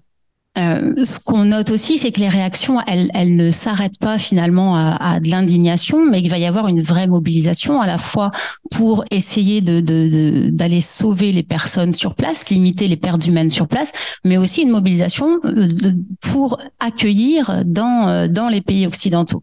Et avant d'entrer dans le détail de ces mobilisations encore, je voudrais rappeler que pour ce qui est de la France, et puisque mon travail portait plutôt sur la dimension française, et au regard de, de, ce que nous enseigne l'histoire de l'immigration, euh, cette mobilisation, elle est assez peu probable. Pourquoi? Parce que euh, la, la, France vient de, de, de rentrer dans de ce qu'on appelle une crise, une période de crise économique, qui elle s'est traduite cette crise économique, comme c'est souvent le cas, par une période de restriction en termes d'immigration, avec en particulier la suspension de l'immigration de travail en 1974, et que euh, évidemment cette suspension de l'immigration de travail, elle affecte pas directement le droit d'asile, mais pour autant elle a des effets sur les représentations que l'on a des, que la société française a des étrangers et elle participe aussi d'un regain de suspicion à l'égard de la figure de l'étranger dans son ensemble. Et donc c'est dans ce contexte assez peu favorable, en tout cas de ce point de vue-là, euh, que que les que les réfugiés du Sud-Est asiatique vont être accueillis euh, sur le territoire français. Alors, sous quelle forme et euh, qu'est-ce qui, se passe à ce moment-là? Si on regarde du côté du gouvernement, euh, on est donc sous, sous, la présidence de Valéry Giscard d'Estaing, euh, Jacques Chirac est Premier ministre. Or, ce qu'on voit, c'est que dès, la prise de Saïgon en 75, euh, ils décident quasiment dans, la semaine qui suit, ils vont décider d'accueillir un quota mensuel de réfugiés du Sud-Est asiatique qui va être sélectionné dans les camps et qui vont être acheminés par la Croix-Rouge jusque sur le territoire euh, français. Et que cette politique, elle va être conduite jusqu'à la fin des années 80 et elle va permettre d'accueillir 130 000 réfugiés du Sud-Est asiatique euh, sur cette période. Cette euh, modalité d'entrée sur le territoire et euh, cette volonté presque systématique, presque euh, cette volonté politique très forte d'accueillir ces réfugiés, ils vont rendre presque systématique l'obtention du titre de réfugié pour ces demandeurs d'asile. Euh, Karen Akoka cite ces chiffres, mais je crois que c'est entre 75 et 84. On est sur des taux d'obtention qui varient entre 90 et 100% du titre de réfugié. Euh, à, tel point que même les instructeurs de l'OFPRA vont commencer à se plaindre de ne pas pouvoir faire leur travail d'instructeur correctement, tellement il y a un appui politique fort qui fait que de toute façon, ils ont déjà du travail et un logement, ils ont déjà des droits de séjour avant d'avoir le titre de réfugié. Alors, ce qui, ce, que, ce, ce qui est notable aussi, c'est que le gouvernement va pas se contenter donc de les acheminer jusqu'en France et de, tenir un discours positif euh, euh sur eux. C'est aussi qu'il va euh, déployer euh, un, un, un, accueil que je, je qualifie d'exceptionnel par son ampleur et, sa durée à, à l'égard de ces réfugiés du Sud-Est asiatique. je vais pas tout vous raconter, mais en gros, l'idée c'est que il va pour la première fois coordonner le travail. Alors j'exagère un peu, il l'avait fait un peu pour les réfugiés chiliens, mais en tout cas de manière aussi structurée et institutionnelle, euh, il va euh, structurer, il va euh, organiser et coordonner l'ensemble de l'accueil des réfugiés Sud-Est asiatique et notamment du travail qui est conduit par les services de l'État et du travail qui va être conduit par les collectivités locales, par les comités d'accueil locaux qui naissent à ce moment-là, de manière à finalement accompagner au mieux, on va dire, les parcours de ces réfugiés jusqu'à l'accès à un emploi et à un logement. Ce qu'on voit aussi, et ce qui n'est pas non plus toujours une évidence, c'est que la société civile, qui à d'autres moments, et notamment en période de crise économique, peut être assez frileuse vis-à-vis de, de, de l'accueil de nouveaux étrangers, va aussi être partie prenante de cette, de cette dynamique. Elle aussi, euh, elle va agir sous différentes modalités. Il va d'abord y avoir euh, du de, nombreux plaidoyers. Alors, euh, je vais je vais citer certains groupes, on va dire euh, sociaux, qui sont derrière ces, plaidoyers. Il va y avoir déjà les réfugiés du Cambodge, du Laos et du Vietnam qui euh, se sont trouvés coincés en France alors qu'ils n'étaient pas réfugiés, ils étaient étudiants, ils venaient faire leurs études et qui finalement se retrouvent réfugiés de fait à distance de ce qui se passe chez eux et veulent essayer d'agir à leur échelle pour pour euh, pour leurs compatriotes. Il y aura aussi l'Église catholique euh, via des prises de position publiques du pape, etc. Il y a aussi le relais dans les paroisses euh, qui vont aussi être très mobilisées. Et puis de nombreuses figures intellectuelles, militantes, et la particularité, c'est que par rapport à d'autres époques, elles occupent des positions très très très variées sur l'échiquier politique. Euh, alors il y aura à l'époque la poignée de main notamment de Raymond Aron et, Jean-Paul Sartre qui sera très médiatisé parce que euh, il paraissait irréconciliable et qu'ils vont aller ensemble et face aux médias demander au gouvernement qui est déjà pour le coup engagé de s'engager de manière supplémentaire. Euh, ce qu'il faut noter aussi, c'est que cette mobilisation des acteurs de la société civile, elle se limite pas non plus à du plaidoyer et qu'il y a une réelle euh, demande d'accueillir, euh, d'accueillir parfois jusque dans les foyers. là aussi, les formes d'investissement sont multiples. Je vous en cite deux et puis il y aura un film, un, extrait de film pour montrer comment ça, ça a pris de l'ampleur. parmi les plus visibles, il va y avoir l'action humanitaire, un bateau pour le Vietnam. Donc c'est un, un, navire qui est affrété pour aller à apporter des premiers soins euh, euh, en mer pour les réfugiés. Euh, et ce, ce, bateau, il va être, il est, il est symboliquement très important, mais il est aussi pour l'ensemble de la population. Enfin, il a, il a une importance réelle et il a une importance symbolique aussi parce qu'il est très très très médiatisé, qu'il y aura des caméras embarquées euh, et que de nombreux intellectuels, de nombreuses personnalités publiques, acteurs, etc. vont vont soutenir la démarche et donc être derrière. Ça aura aussi comme euh, incidence, euh, ça, en tout cas cet accueil il se traduira aussi par des comités d'accueil locaux.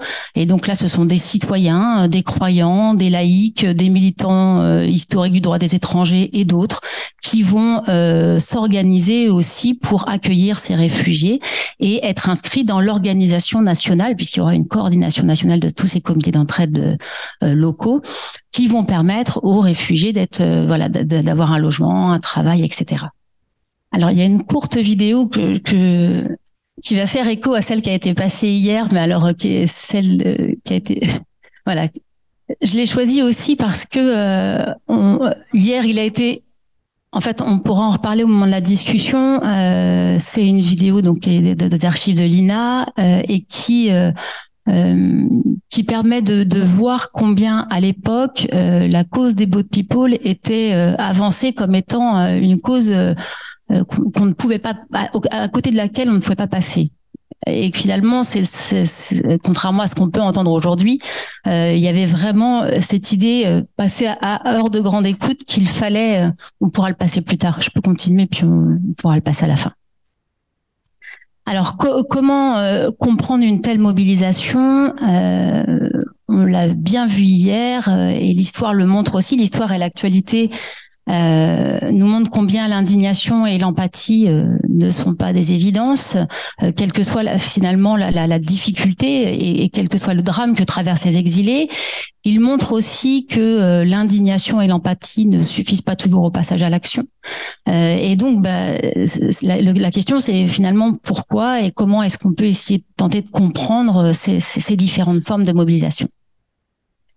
Alors du côté du, du je refais comme tout à l'heure, je, je c'est un peu dichotomique et il y aurait sans doute à trouver des choses plus plus fines, mais du côté du gouvernement, euh, on est sur un gouvernement qui est placé à droite de l'échiquier politique.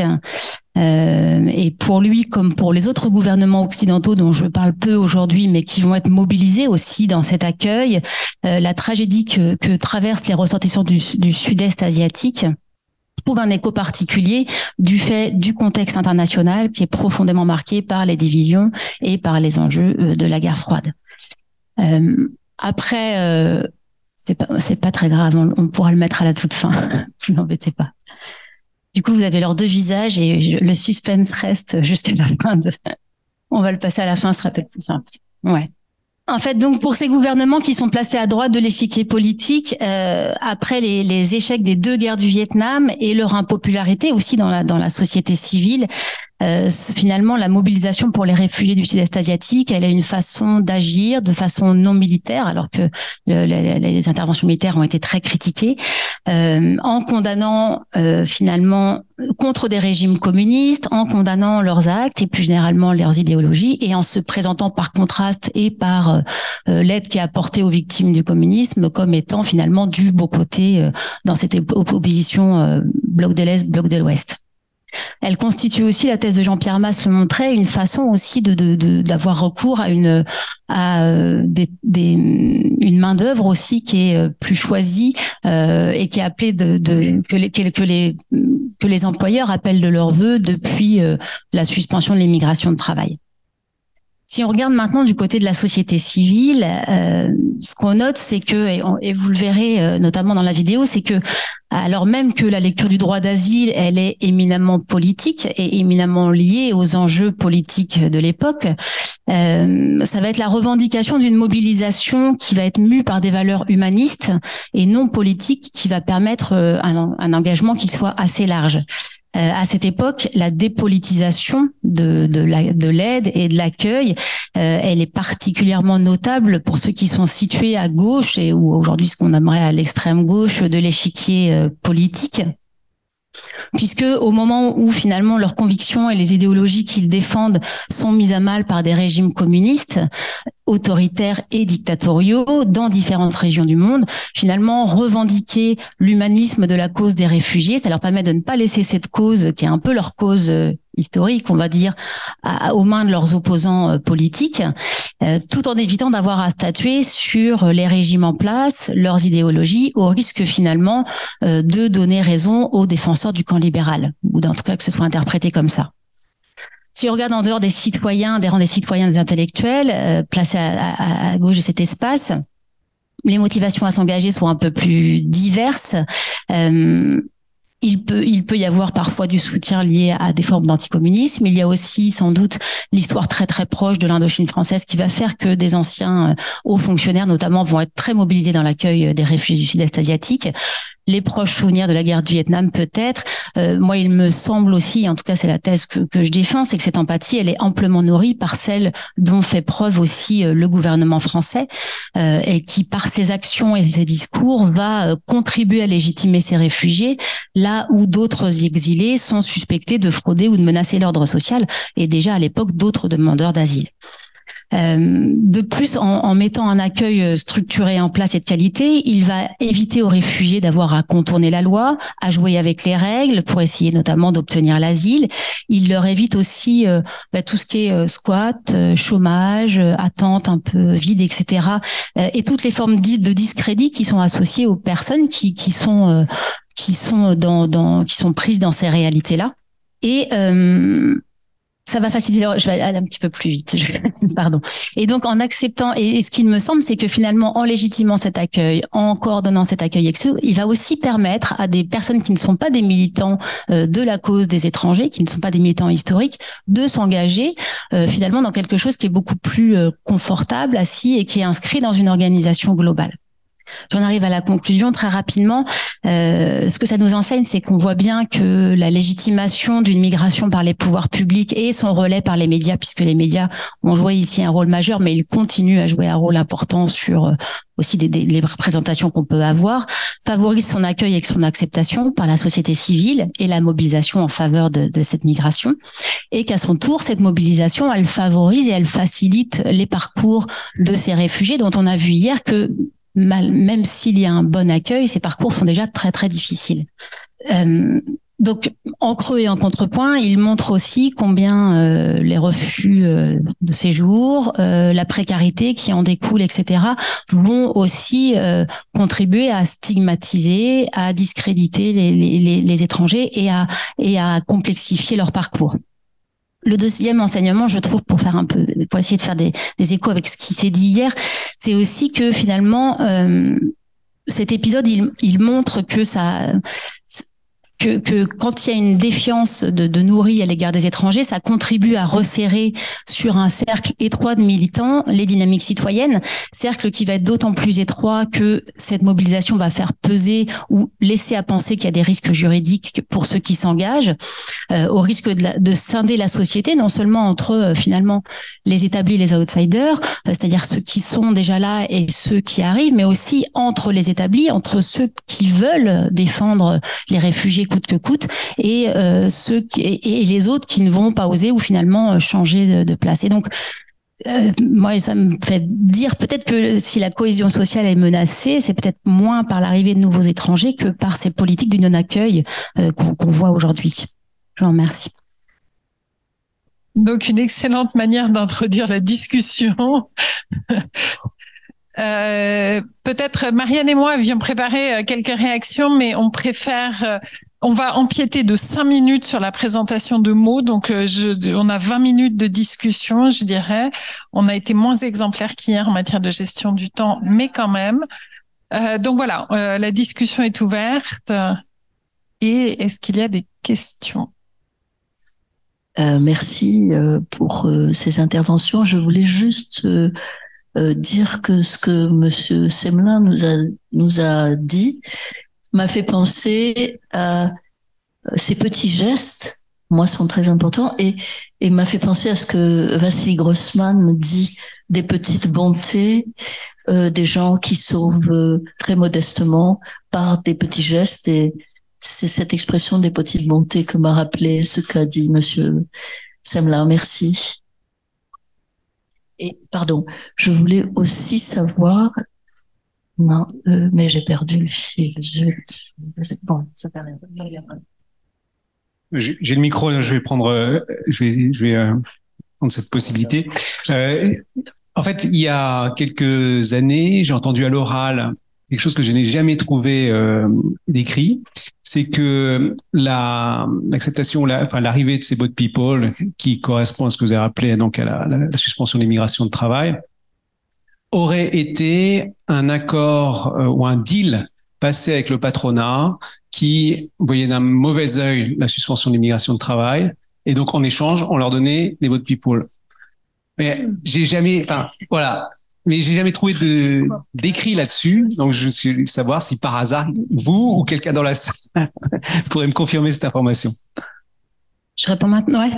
Euh, alors, je sais qu'il y a les travaux de Jean-Pierre Mas qui a vraiment travaillé sur cet accueil-là, qui je pense que lui euh, serait plus voilà. Euh, en tout cas, ces, travaux pourraient peut-être répondre à cette question-là. Ça, ça, je l'ai jamais lu. Euh, moi, je suis moins sur ce volet-là. J'ai beaucoup travaillé à partir des travaux des historiens. Je ne l'ai jamais lu en ces termes.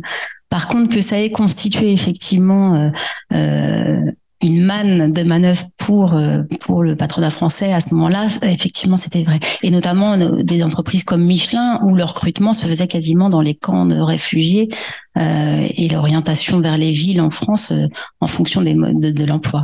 Donc oui, il y a, il y a dû y avoir des accords. De là à dire que c'est ça qui a fait, je, je, je... Euh, peut-être pour pour remonter sur la, la remarque de Thomas et je suis vraiment contente que que vous ayez euh, mentionné le, travail de notre euh, ancien collègue euh, qui nous a quittés il y a il y a quelques années qu'on regrette toujours.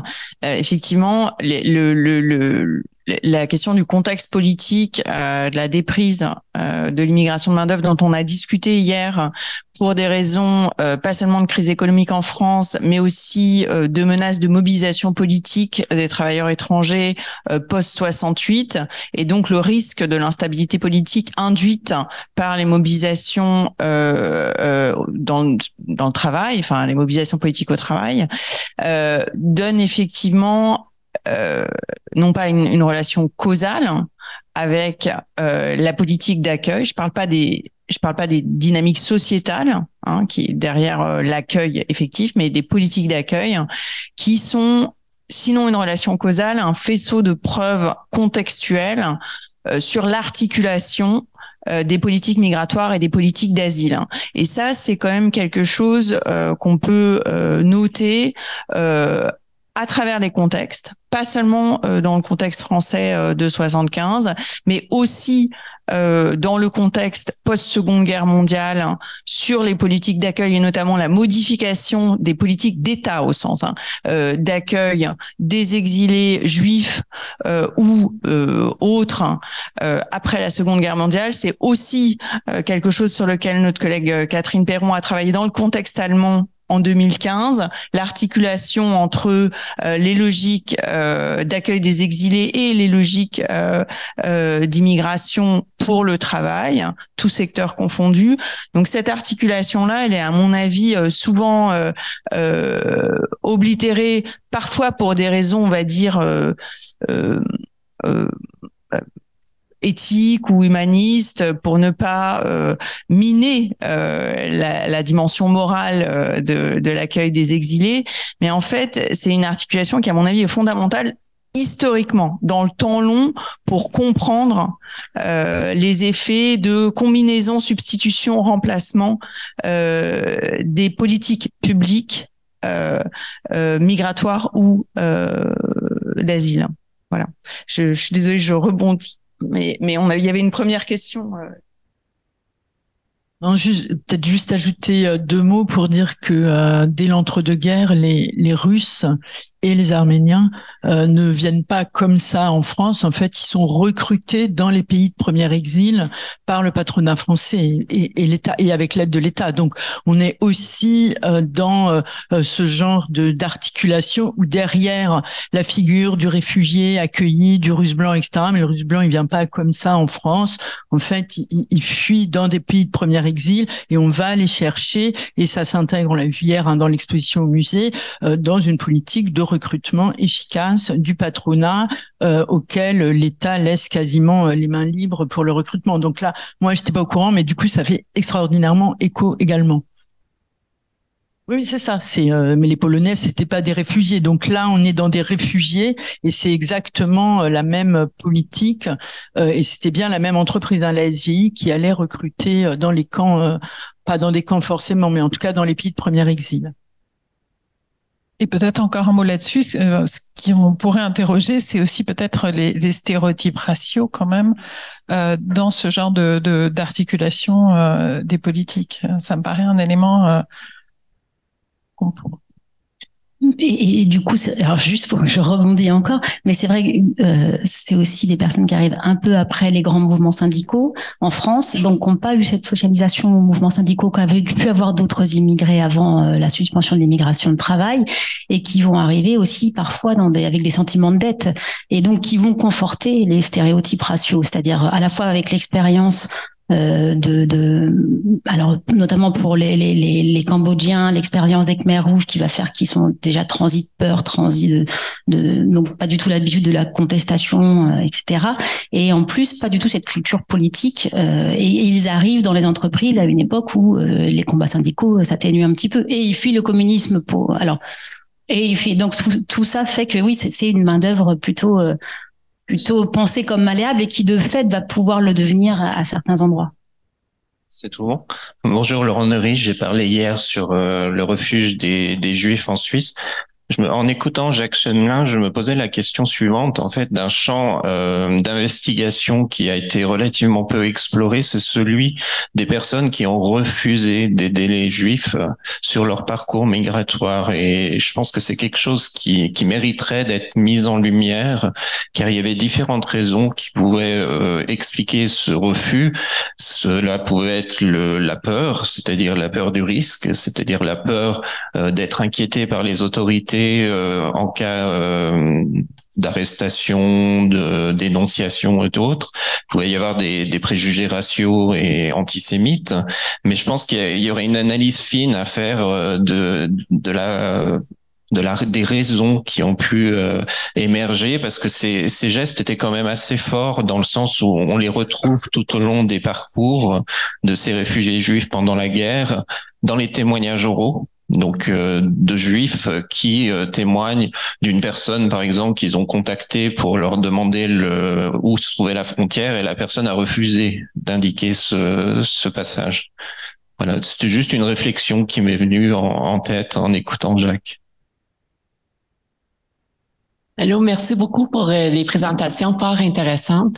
Euh, j'ai deux questions, observations. Premièrement, euh, Karine, merci beaucoup pour vos réflexions. Je me demandais un petit peu tout ce qui est question de l'histoire du colonialisme, l'impérialisme, parce qu'on sait que dans, les, dans le, cas des États-Unis, avec les réfugiés de l'Indochine, euh, les Vietnamiens, Cambodgiens, Laos, euh, qu'est-ce qui est arrivé, c'est une emphase sur le bon accueil, comment que les États-Unis ont vraiment aidé les réfugiés? On parle moins de euh, le fait que les Américains ont, ont étaient là en, termes de, guerre.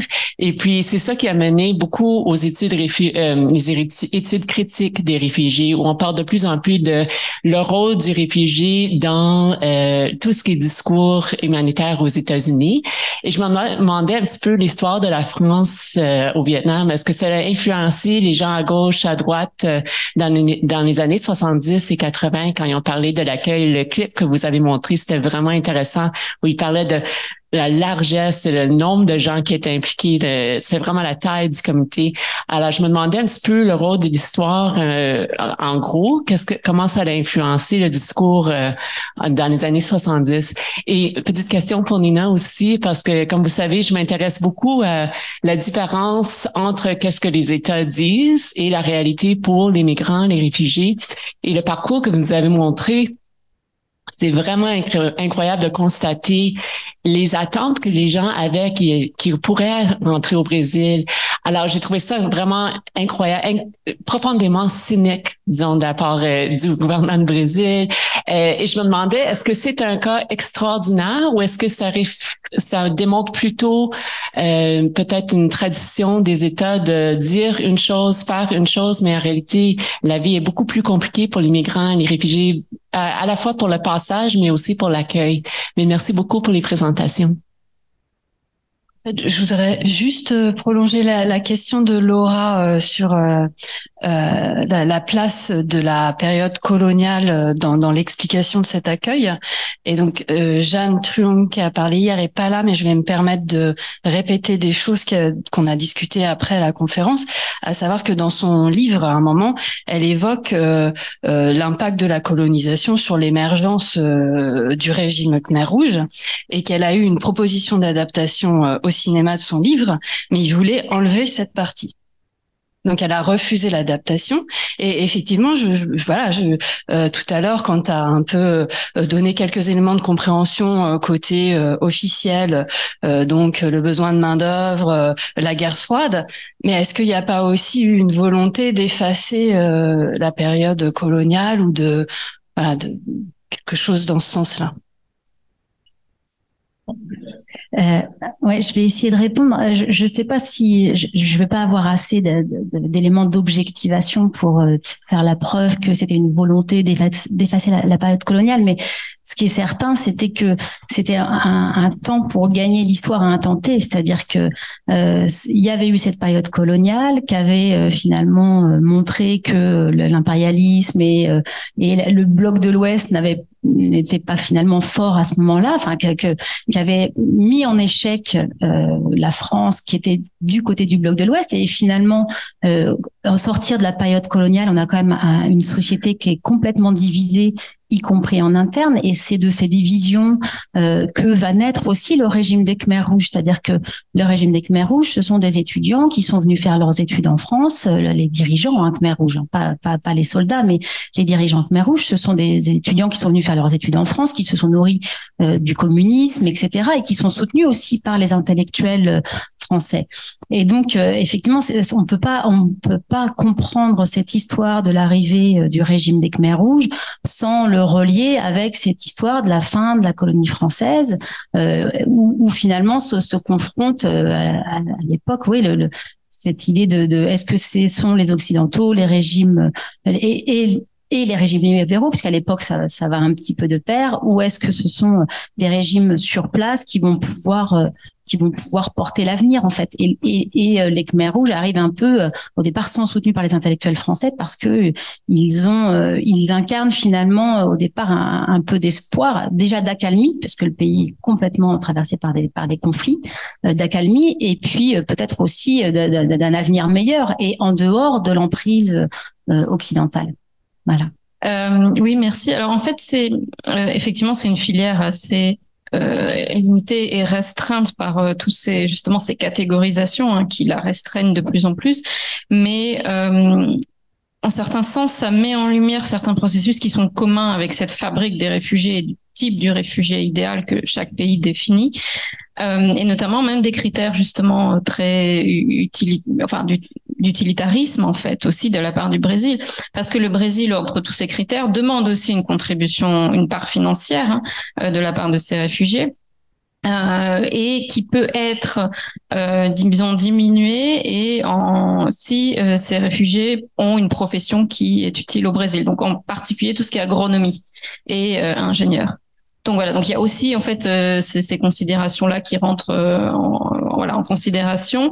Euh, alors j'ai parlé du Brésil, mais ces réfugiés qui sont refoulés au Brésil parfois donc vont après aussi en Argentine. Parfois l'Argentine aussi refuse hein, de les accueillir en disant pour des questions d'ordre public. Donc en réalité voilà, c'est pas seulement une politique aussi limitée au Brésil. Et ce que je n'ai pas eu le temps de préciser. C'est que le Vatican même en fait met beaucoup de, de, de, restrictions au fur et à mesure, pas, pas forcément au départ, mais au fur et à mesure, en disant que ces réfugiés font mauvaise impression quand ils arrivent au Brésil, d'après ce que les autorités brésiliennes font remonter, les autorités ecclésiastiques locales. Et donc, on a de plus en plus une méfiance. On avait déjà une méfiance envers ces réfugiés dans tous les cas, parce qu'ils sont d'origine juive.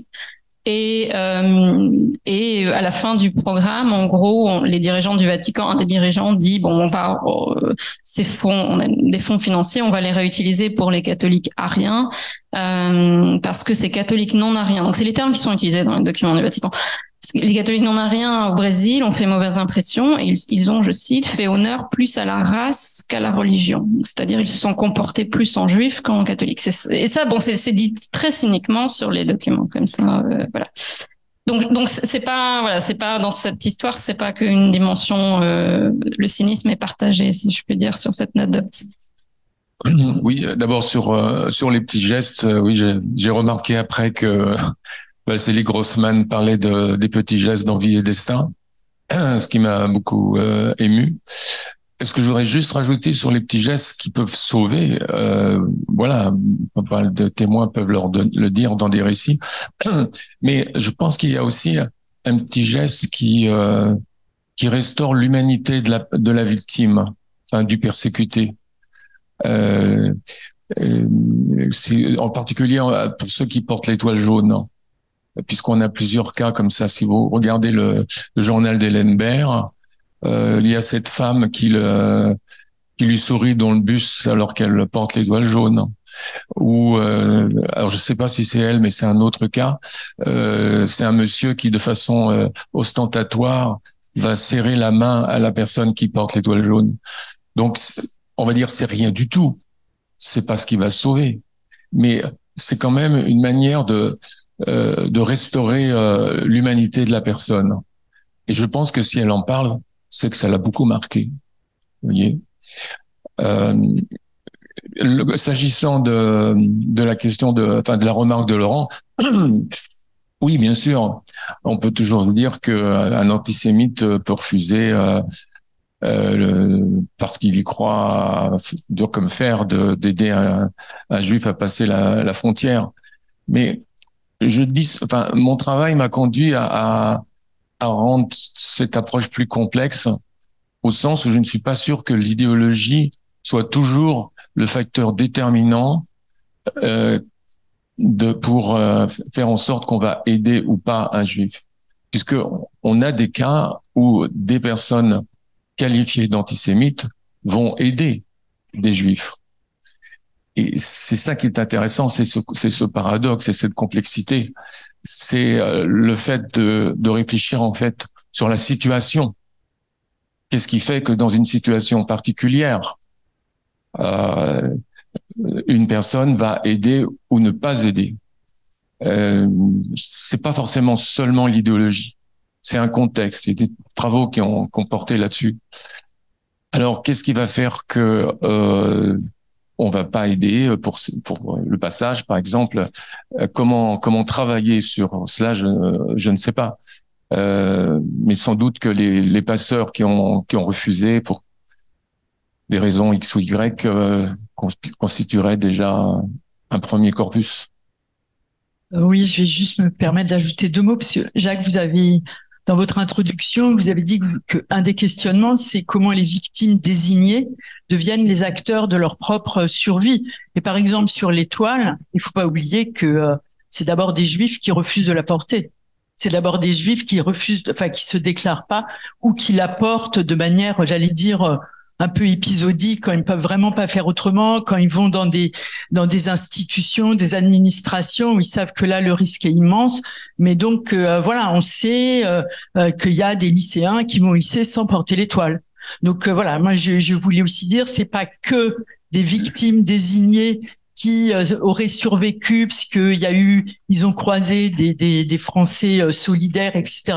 C'est aussi eux qui ont pris en main leur propre survie. Vous avez cité les, les, euh, le comité AMLO et d'autres, mais euh, faut citer les FTP Moy, donc euh, dans lesquels il y a énormément de, de juifs et qui combattent pas uniquement pour leur propre survie, qui combattent pour libérer le pays, pour contre le nazisme et effectivement au moment des déportations, qui prennent en charge, et ça les motive peut-être un peu plus, mais pas uniquement, euh, la question du sauvetage. Donc ça, je crois que c'est aussi important, et vous l'avez très bien dit en introduction, euh, que euh, euh les victimes ont été aussi et souvent les, euh, les acteurs de leur propre survie et que par exemple, certes, des gens ont fait des faux papiers, mais il faut d'abord qu'un juif aille leur demander des faux papiers pour qu'ils les fassent.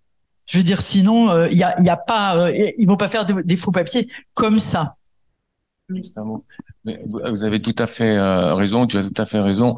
C'est pour ça que, en fait, le paradigme majeur de mon travail, c'est pas les aidants, c'est la manière dont les victimes se prennent en charge. Et c'est pourquoi j'ai été un petit peu trop long parce que euh, je voulais parler des aidants, mais il fallait que je parle des victimes. Et vous voyez, j'en ai pas dit assez, quoi. Mais c'est c'est c'est évident, c'est évident. J'ai beaucoup de cas de jeunes euh, ben, ici encore à Paris ou ailleurs qui euh, qui prennent le risque d'enlever leur étoile parce que ils vont aller, ils veulent aller à un concert, à une réunion, euh, euh etc. Donc il y a un jeu qui se fait entre la légalité et l'illégalité, y compris chez les victimes. Mais ça, il faut encore avoir le courage de faire parce qu'il y a aussi des victimes qui pensent. Il faut, faut, faut raisonner aussi avec cette réalité puisqu'on parle des, des, victimes désignées. des personnes qui se sentent dès lors qu'elles respectent la loi, elles pensent qu'elles sont qu'elles vont s'en sortir, donc elles vont porter l'étoile. Il faut, faut, faut, faut, pas faire de l'anachronisme. Euh, il y a une légalité pour. J'en ai rencontré, j'ai vu dans des récits que euh, ben, porter l'étoile, c'est, c'est, il, il va rien nous arriver. C'est, c'est, c'est, incroyable de le dire ça, mais c'est, c'est l'état d'esprit de certaines personnes. Donc, c'est ce jeu entre l'égalité et l'égalité qui est absolument passionnant à, à travailler. Euh, bon, alors, Dernière remarque, moi je voulais faire pour euh, Nina, puisque quand même nous travaillons sur des objets euh, assez proche. Euh, en fait, ce qui m'a beaucoup intéressé aussi dans ton euh, dans ton intervention, c'est de montrer euh, à quel point il y a euh, Laurent l'a dit hier que la frontière était en fait un espace de l'entre-deux qui dépassait juste la ligne, quoi. Donc il y a du juste avant et juste après la frontière. Et dans le cas de Nina, cet espace de l'entre-deux, c'est c'est d'abord toute l'Europe et puis après c'est à l'échelle du monde, une espèce d'espace comme ça de l'entre-deux avec ses acteurs, ses flux et où en fait il y a une promesse non tenu derrière l'espace qui est d'arriver au, au, au, Brésil et entre en permanence euh, ce qu'on voit c'est donc cette ce qui est fondé sur la négociation. C'est une négociation permanente. Donc ça euh, voilà il y a eu un numéro de la revue Diaspora qui s'appelait négocier l'accueil. En fait c'est ça. C'est que l'accueil c'est une négociation. Il n'y a pas d'accueil. Tout le montre très bien. Je veux dire ces visas accordés en fait c'est une fausse promesse quoi. C'est une fausse promesse et après il faut les arracher un à un dans des négociations à de multiples acteurs. Et c'est ça que moi je trouvais euh, euh, vraiment euh, passionnant, ce qui est en fait aussi le cas de du sauvetage en fait, parce que voilà, il y a des gens qui ferment une porte, faut en trouver un autre qui va l'ouvrir, euh, faut trouver un comité et puis on va être refusé par, enfin voilà, le, on va pas trouver l'entrée par la de la CIMAD, alors on va aller ailleurs, mais peu peu importe, peu importe, c'est pas que c'est les mêmes, mais on prend le premier qu'on trouve sur la route. Donc pour pour cette euh, comment dire cette session hein, autour euh, euh, de l'accueil. Je pense que c'est vraiment de dire qu'il y a l'accueil a, a, besoin d'un espace qui est plus ou moins grand, qui est presque toujours, en tout cas pour la Seconde Guerre mondiale et juste après, transnational, et que par ailleurs, il est fondé sur la négociation. Ce qui tient cet espace, c'est la négociation. Merci beaucoup. J'avais vu qu'il y avait encore une question, euh, peut-être ou une... non. Non, non, c'est derrière vous, le monsieur. Vous voulez intervenir encore? Peut-être dans ces cas-là, on, on, prépare le changement. Donc, je vous laisse parler. Euh, J'appelle Chloé Gaborio et j'écoute votre question. Non, la question, c'est pas vraiment une question. Philippe Bataille, euh, sociologue, VHESS. Euh, je voulais dire, en reprenant le mot cynique, hein, mais dans la discussion, euh, d'avoir une forte impression que l'immigration c'est un marché et le marché du migrant est-ce qu'on doit le dire clairement et aborder les choses? On va bien parler de la notion de marché du travail mais ça va au-delà. Euh, et, bah, et, dans cet euh, état d'esprit le petit geste on pourrait dire que c'est les politiques migratoires sont des petits gestes faits par des États euh, et pas plus. Des petits gestes euh, selon les circonstances dramatiques, selon des, des routes, euh, voilà. Mais c'est tout sauf une politique migratoire. Et Jacques Semelin donne la clé en disant qu'on ne s'appuie pas assez sur les victimes, sur les individus, sur les sujets euh, sur l'expérience en cours pour éventuellement avoir des réponses à la hauteur, évidemment, des problèmes qui sont posés. Mais juste cette remarque, donc, euh, faut-il aborder le, la thématique du, du migrant euh, sous la forme d'un marché pour le prendre au niveau des États? Et comment aller au-delà du petit geste hein, de ces États? Euh, étant entendu qu'au niveau des individus, évidemment, c'est très appréciable et parfois, ils n'ont que ça. Les migrants, c'est les petits gestes des uns et des autres. Merci beaucoup. Donc, on va clore là-dessus. En fait, donc, Hélène, il y a une conférence suivante à préparer pour euh, reprendre toutes les questions qui ont été posées, tous les liens euh, et tout ça. Mais je suis obligée de, euh, de poursuivre donc cette matinée avec le deuxième focus en fait, qui est une recherche collective, donc encore une fois fait au sein de Patché. et qui a été coordonnée par Chloé Gaborio qui est à côté de moi, euh, Chloé est maîtresse de conférence euh, à Sciences Po Lyon, rattachée au laboratoire Triangle et associée au CEVIPOF. Et elle est euh, la directrice de la revue Mots, les langages du politique. elle travaille sur l'histoire sociale des idées, la sociologie historique de l'État et de la République. Et elle a co-dirigé ce numéro, donc en 2022, non, si c'était 2022 aussi, oui. migration et crise, une co-occurrence encombrante avec Marie Véniard et Laura Calabrese. qu'elle va nous présenter ici et un numéro spécial auquel j'ai eu le plaisir de participer. PowerPoint. Et donc ici, on va avoir finalement, puisqu'on n'a pas eu ce troisième temps euh, qu'on avait annoncé, là, on est vraiment dans les migrations euh, contemporaines. Et donc en fait, vous allez voir que ça, répond euh, beaucoup à ce qu'on a entendu Merci d'avoir juste avant. merci beaucoup aux, organisateurs et actrices surtout de ces de ces deux journées que j'ai trouvé extrêmement riches. le numéro que je vais présenter euh, prend place dans l'axe 1 du, du projet euh, Patché. Et plus particulièrement euh, dans la partie cadrage euh, de la crise migratoire. et donc, on, on va s'interroger sur des choses qu'on a déjà évoquées hier, parce qu'en effet, la question de la crise migratoire, elle est aussi liée à des imaginaires, à des fictions, et nous, on préfère parler de représentation euh, dans, dans cette revue. Alors la revue Mots, les langages du politique, elle a été fondée euh, en 1980 euh, autour d'un projet euh, pluridisciplinaire, ce qui me conduit en passant à vous inviter fortement à présenter des papiers dès lors qu'ils traiteront des mots et des catégories par lesquelles discursivement on construit la réalité. Euh, pour ce numéro en particulier, euh, qui est intitulé Migration et crise, une co-occurrence encombrante, on voulait interroger donc euh, le rapport euh, entre migration et crise dans les discours, avec ce sentiment que depuis les années 90, le terme crise revenait régulièrement dès qu'on entendait parler de migration. La, question qu'on s'est posée quand on a lancé l'appel à communication, euh, c'était de ne pas euh, refaire finalement ce que l'état des recherches euh, avait déjà proposé, avait très bien montré, et que je vais résumer très rapidement.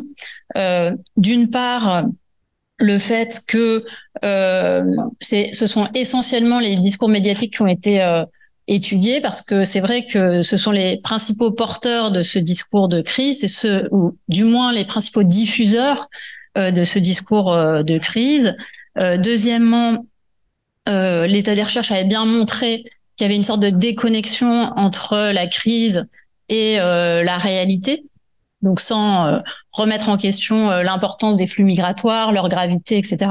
on voyait dans l'usage du terme crise une déconnexion avec la réalité. Tantôt il est utilisé pour des flux qui paraissaient peu important, tantôt il n'est pas utilisé alors que la situation euh, paraît dramatique, ce qui conduit euh, l'état des recherches à mettre plutôt en, en exergue les usages politiques du terme crise, donc c'est son effet euh, pragmatique.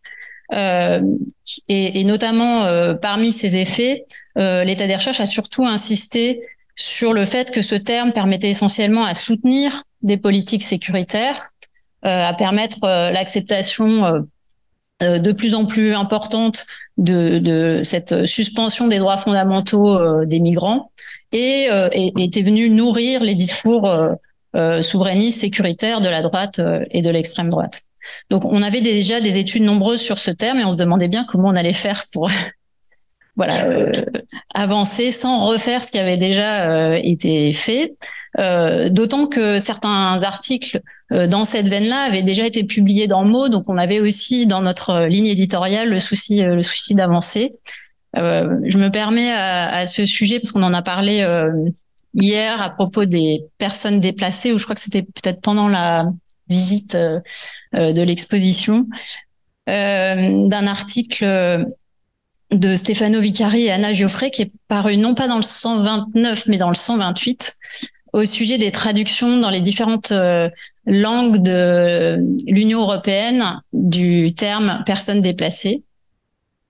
Et c'est un article qui est très intéressant parce qu'il montre les effets dépersonnalisants euh, du sigle qui est surtout utilisé en anglais, euh, IP, et du ID et du IDP pardon et, et le fait que en français et en italien on a tendance à développer le syntagme ce qui remet de l'humanité dans le dans l'expression mais en même temps la rend plus floue parce que justement en français comme en en italien on, on est sur des syntagmes qui sont souvent abrégés euh, donc qui montre que euh, on traduit souvent IDP dans les textes euh, de l'Union européenne par soit personne déplacée mais en oubliant le, le i de interne, donc on a l'impression d'une catégorie beaucoup plus large et qu'on retrouve la même chose dans l'italien qui est souvent un peu plus précis mais qui connaît aussi des des, des expressions ramassées comme sfolati tout court qui viennent aussi traduire ce sigle-là.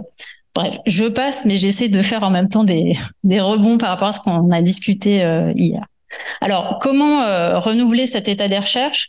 Euh, ben, On a suivi euh, les lignes qui nous avaient été proposées par Patché, c'est-à-dire s'interroger peut-être davantage sur les acteurs et la diversité de ces acteurs, donc sortir des euh, de, de, la perspective purement médiatique et d'essayer d'aller voir quels étaient les acteurs qui étaient aussi porteurs de ce discours euh, de crise. Et surtout, ce qui nous intéressait aussi, c'est d'appeler l'attention sur les acteurs qui refusaient le discours de crise ou qui essayaient de le contourner ou qui essayaient de travailler sur euh, sur ce syntagme et donc d'aller chercher des effets pragmatiques différents de celui euh, de la légitimation de ces politiques sécuritaires notamment.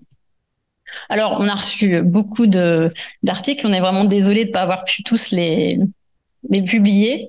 Euh, et euh, dans cette euh, sélection très dure, on en a retenu quatre. Donc voilà le, le sommaire. je vais dire quelques mots des articles, puis je laisserai Catherine Perron. Donc je me rends compte au moment où je prononce ton nom que tu n'as pas été présentée. C'est gênant, donc je vais, je vais le faire. oui, mais aujourd'hui, des gens peut-être ne te connaissent pas.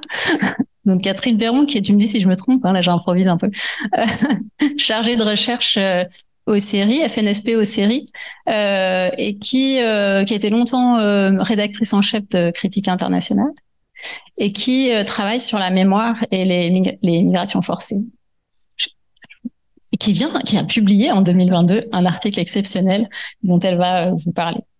Euh, on, on, est contente, vraiment content de cette sélection parce que euh, euh, elle, démontre en fait que euh, la revue est ouverte à, des horizons disciplinaires très divers, notamment l'analyse du discours, qui est un peu la discipline fondatrice, hein, c'est l'article de Cécile Balti et Valériane Mistian partent de, de cette perspective, mais aussi à des politistes comme Catherine Perron, des sociologues comme euh, Elena Giacomelli et Pina Lali, et puis euh, l'information la communication avec l'article euh, d'Odile Vallée, c'est aussi une sélection qui nous a passionnés parce que elle traitait de terrains différents.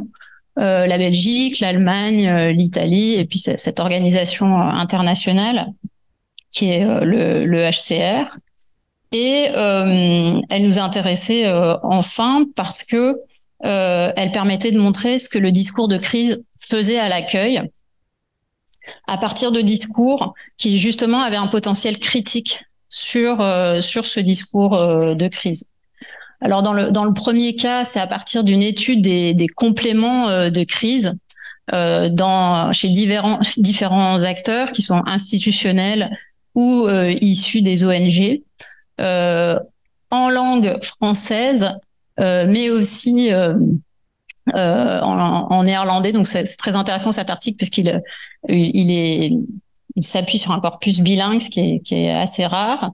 Euh, et, et, dans cet article, Cécile Balti et Valériane euh, Mistian euh, parviennent à montrer en fait que les ONG euh, belges ont eu tendance, certes, à reprendre le discours de crise, mais pour essayer de le réorienter vers une autre compréhension de cette crise qui serait pas liée à l'arrivée des migrants, mais à l'insuffisance des structures de l'accueil.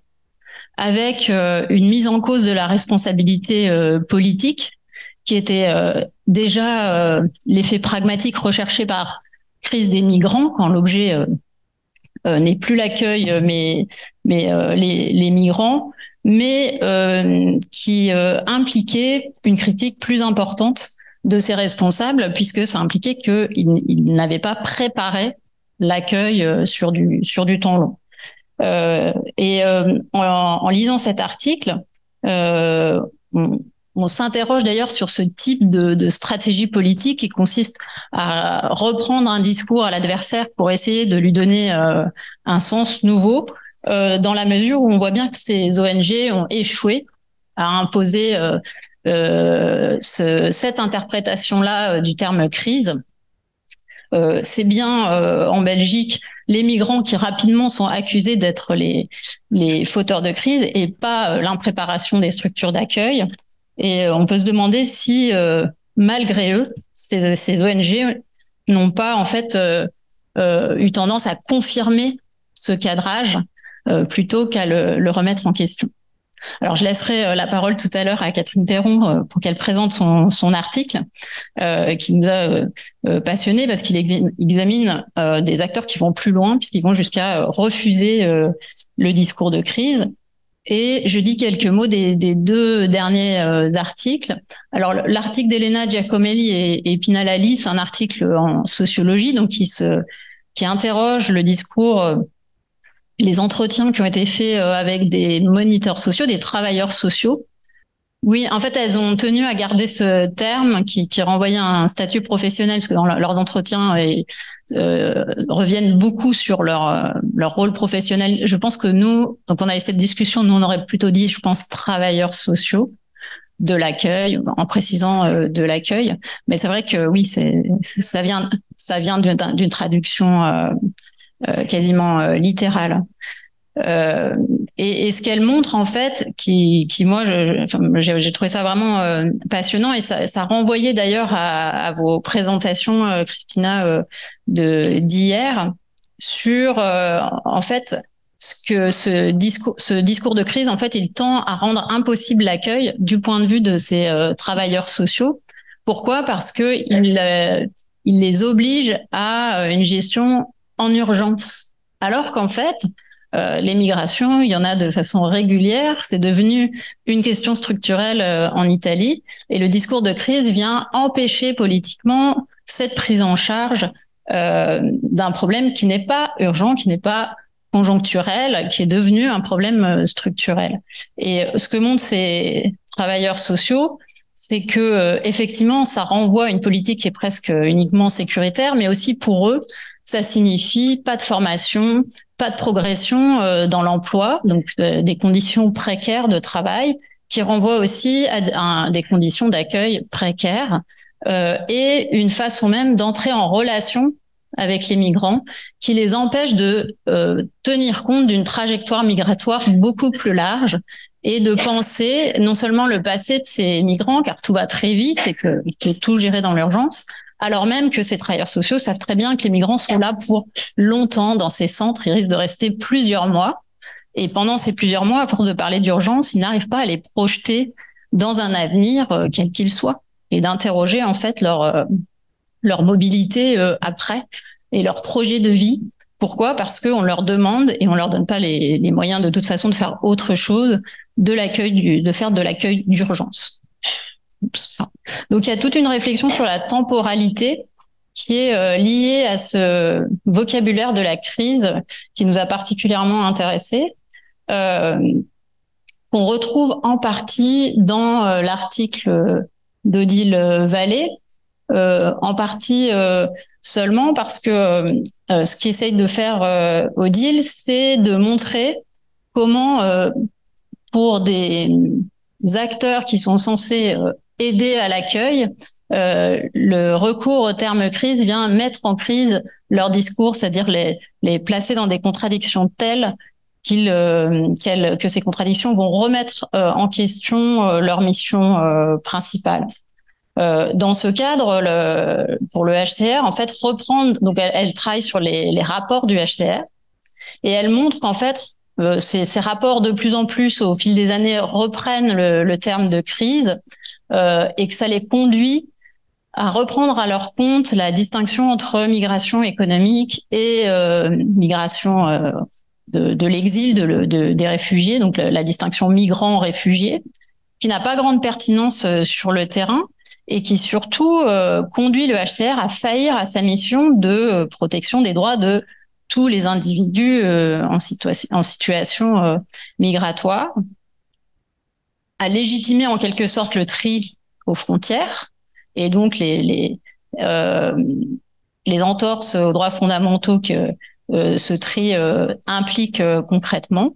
Et ça conduit euh, le HCR dans ses rapports à une rhétorique extrêmement compliquée et c'est ainsi qu'elle démontre que le discours est mis en crise puisque il est amené, ces rapports sont amenés progressivement à effacer les bénéficiaires de son action des rapports. Donc les, la question des, migrants du travail est, posée comme distinction de départ et ensuite on va plus du tout aborder la question de, ces individus que le HCR prétend euh, désigner ainsi.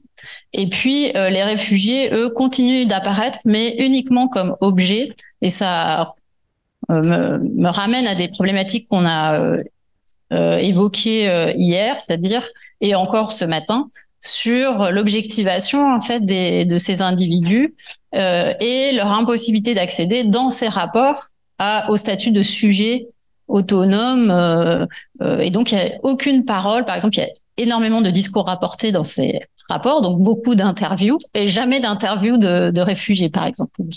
Ce sont des, bénéficiaires qui ne parlent pas et, et dont on n'envisage pas en fait euh, euh les, les parcours de vie.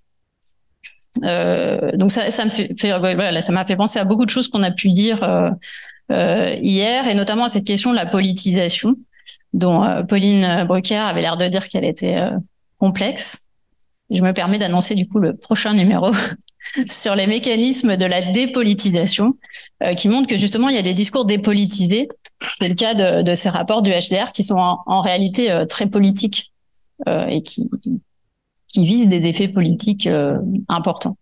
Donc euh, voilà, j'espère que je vous ai donné euh, envie de lire ces articles-là et je laisse la, parole à Catherine pour qu'elle nous indique les idées forces de, son article. Je te grand sujet. Merci.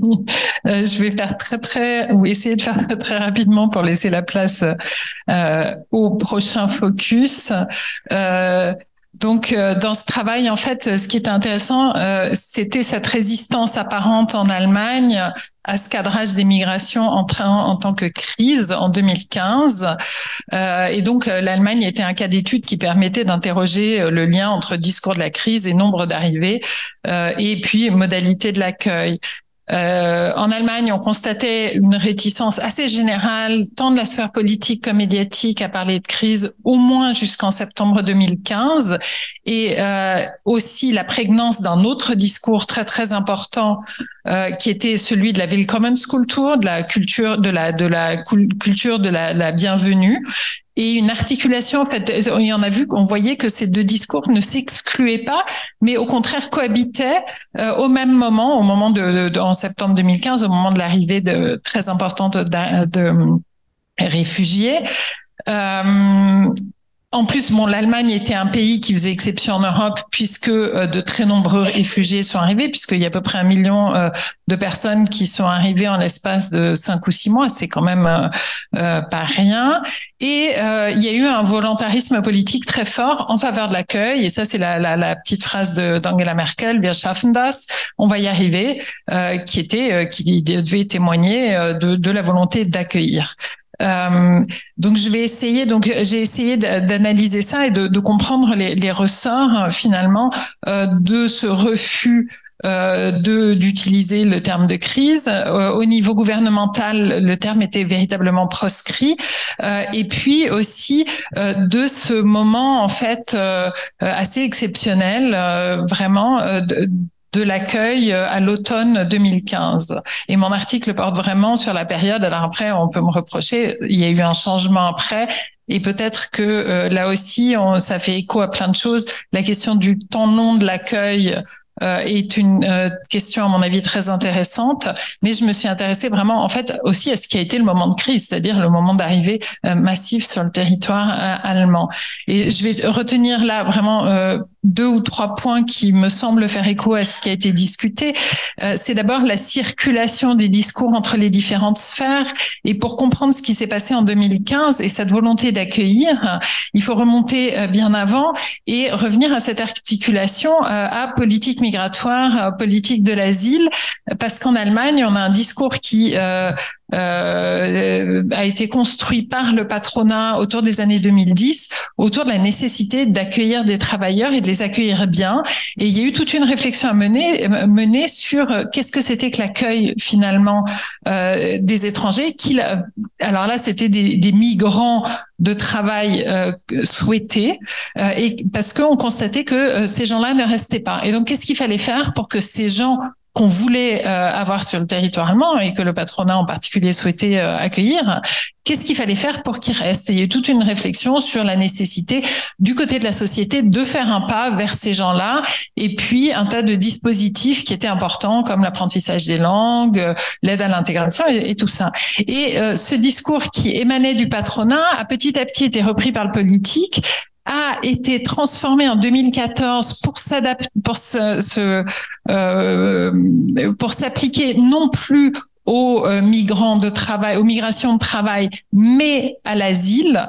Et c'était un discours très injonctif qui s'adressait à la société allemande aussi en leur disant que il, allait falloir faire des pas vers les étrangers, etc., etc.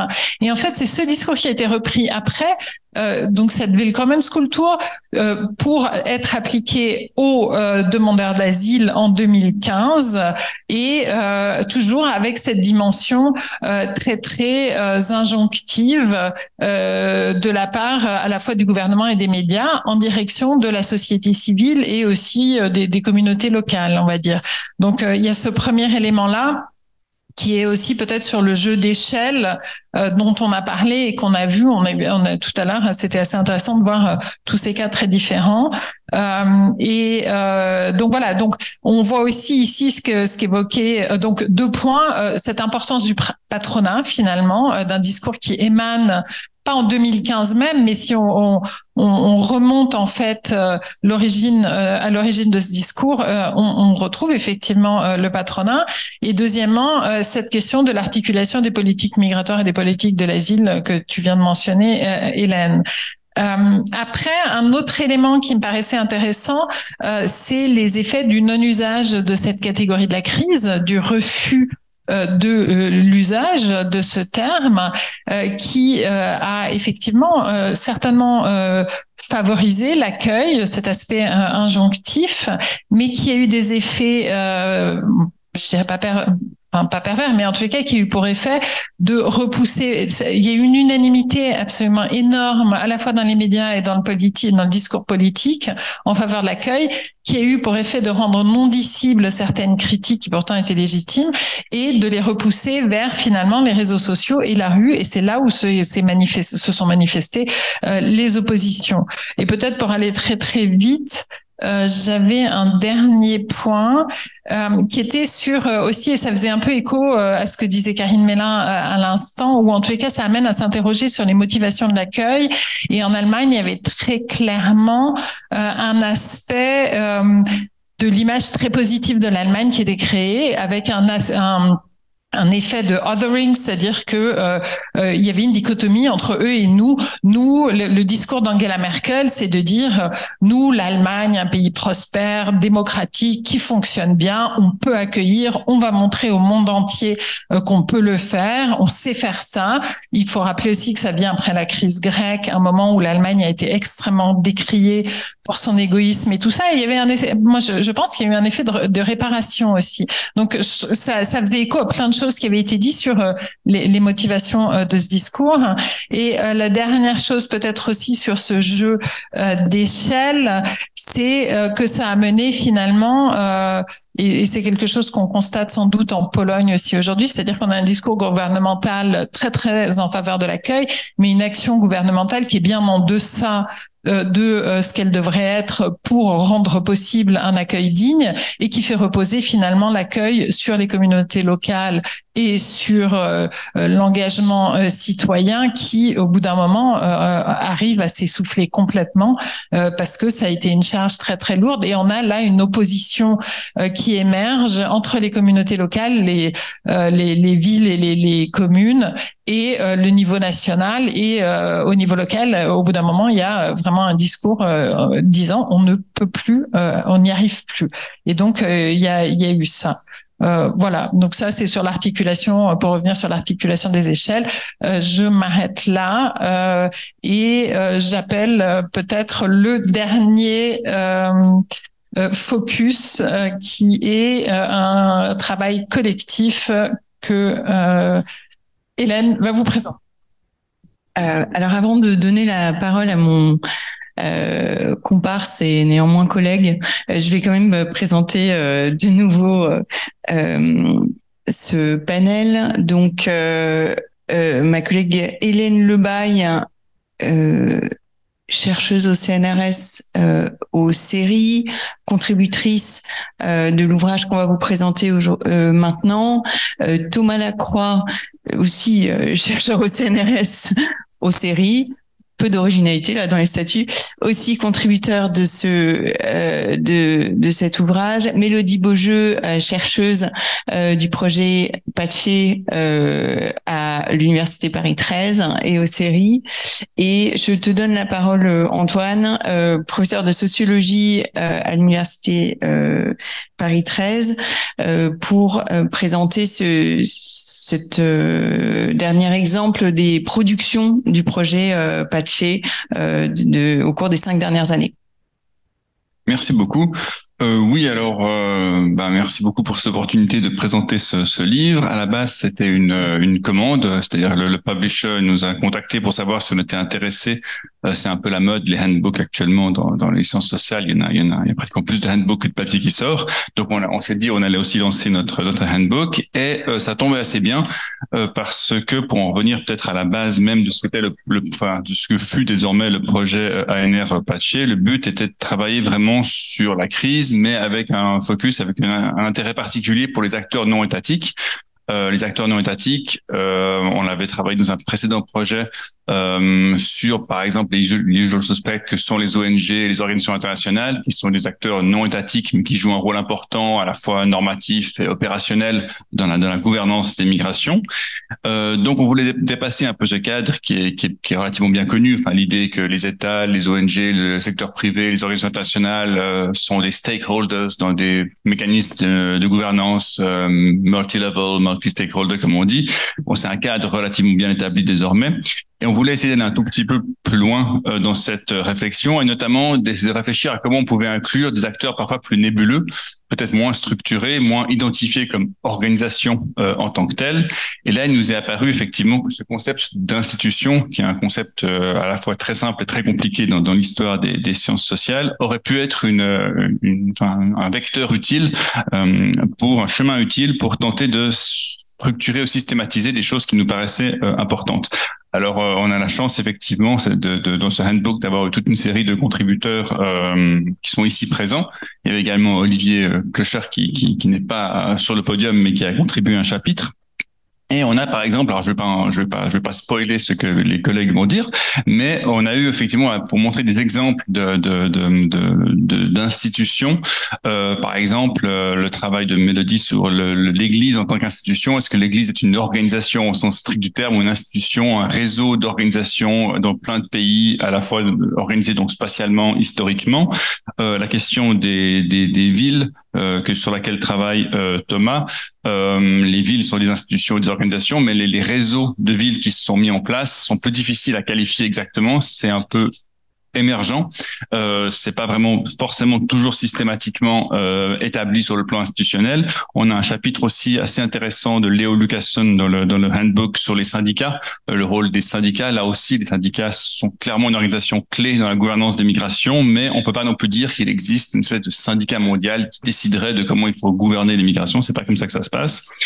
Et encore plus des acteurs encore peut-être moins moins enfin, des acteurs institutionnels au sens euh, disons informel peut-être du terme, euh, on peut peut-être préciser ça, mais on a un papier par exemple sur les réseaux de migrants, c'est un exemple assez classique euh, d'institutions par le bas, euh, parfois structurées, il peut y avoir des organisations officielles de migrants, mais parfois simplement des réseaux, des connexions entre individus euh, qui peuvent structurer l'immigration. Pareil avec le rôle de l'information, on a un chapitre sur la manière dont la circulation de l'information euh, façonne euh, les trajectoires euh, des migrants, les projets des migrants, etc. Et donc effectivement toute une série de, de, facteurs qui nous paraissaient essentiels pour comprendre cette gouvernance au sens large des migrations, mais en allant au-delà d'acteurs, organisations bien identifiés, bien situés sur lesquels on avait déjà pu travailler. Euh, donc le concept d'institution, alors je vais pas revenir là-dessus parce que c'est enfin, un, potentiellement très complexe, mais grosso modo on l'a pris comme désignant toute forme, disons de de de de, de mise en relation de différents acteurs euh, qui sont pas forcément, c'est pas forcément euh, une organisation au sens strict du terme, mais c'est d'une certaine manière une forme de convention, une forme euh, d'accord entre acteurs, de stabilisation d'un état des relations entre individus, entre stakeholders, euh, qui permet effectivement ensuite de comprendre euh, les interactions et la prise de décision des individus au sein d'un cadre qui n'est pas un cadre complètement vide, un vacuum, mais qui est justement un cadre, euh, disons, institutionnel euh, donné.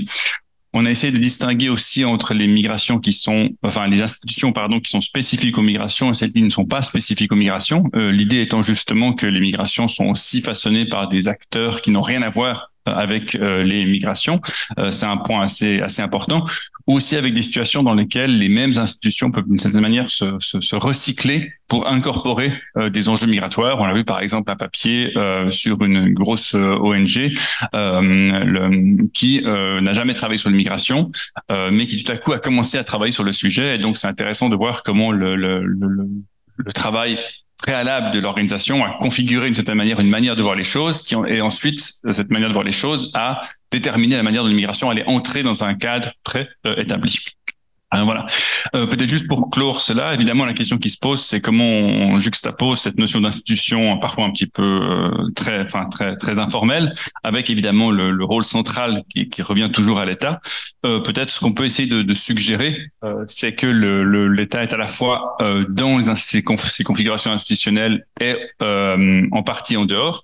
on a par exemple, pour reprendre le chapitre sur le sur l'information sur lequel je parlais, on voit bien que l'information circule par toutes sortes de biais. Les, les, migrants obtiennent des informations par leur propre réseau, par différents réseaux sociaux, etc., euh, par des médias traditionnels, par la télévision, etc. Et ensuite, les États eux-mêmes essayent de devenir des acteurs de l'information, par exemple pour diffuser des informations spécifiques qui viseraient à décourager les migrants. Donc l'État est à la fois euh, façonne les institutions, mais ne le façonne pas entièrement. Donc il y a toujours une espèce d'espace euh, dans lequel d'autres acteurs s'engouffrent, et donc un jeu assez intéressant entre justement le, les, ces dynamiques institutionnelles qui se mettent en place et la tentative des États de rester au centre euh, du jeu de cette gouvernance euh, des, euh, des migrations. voilà. Donc je vais, je repasse la parole à Hélène et ensuite nous écouterons différents chapitres.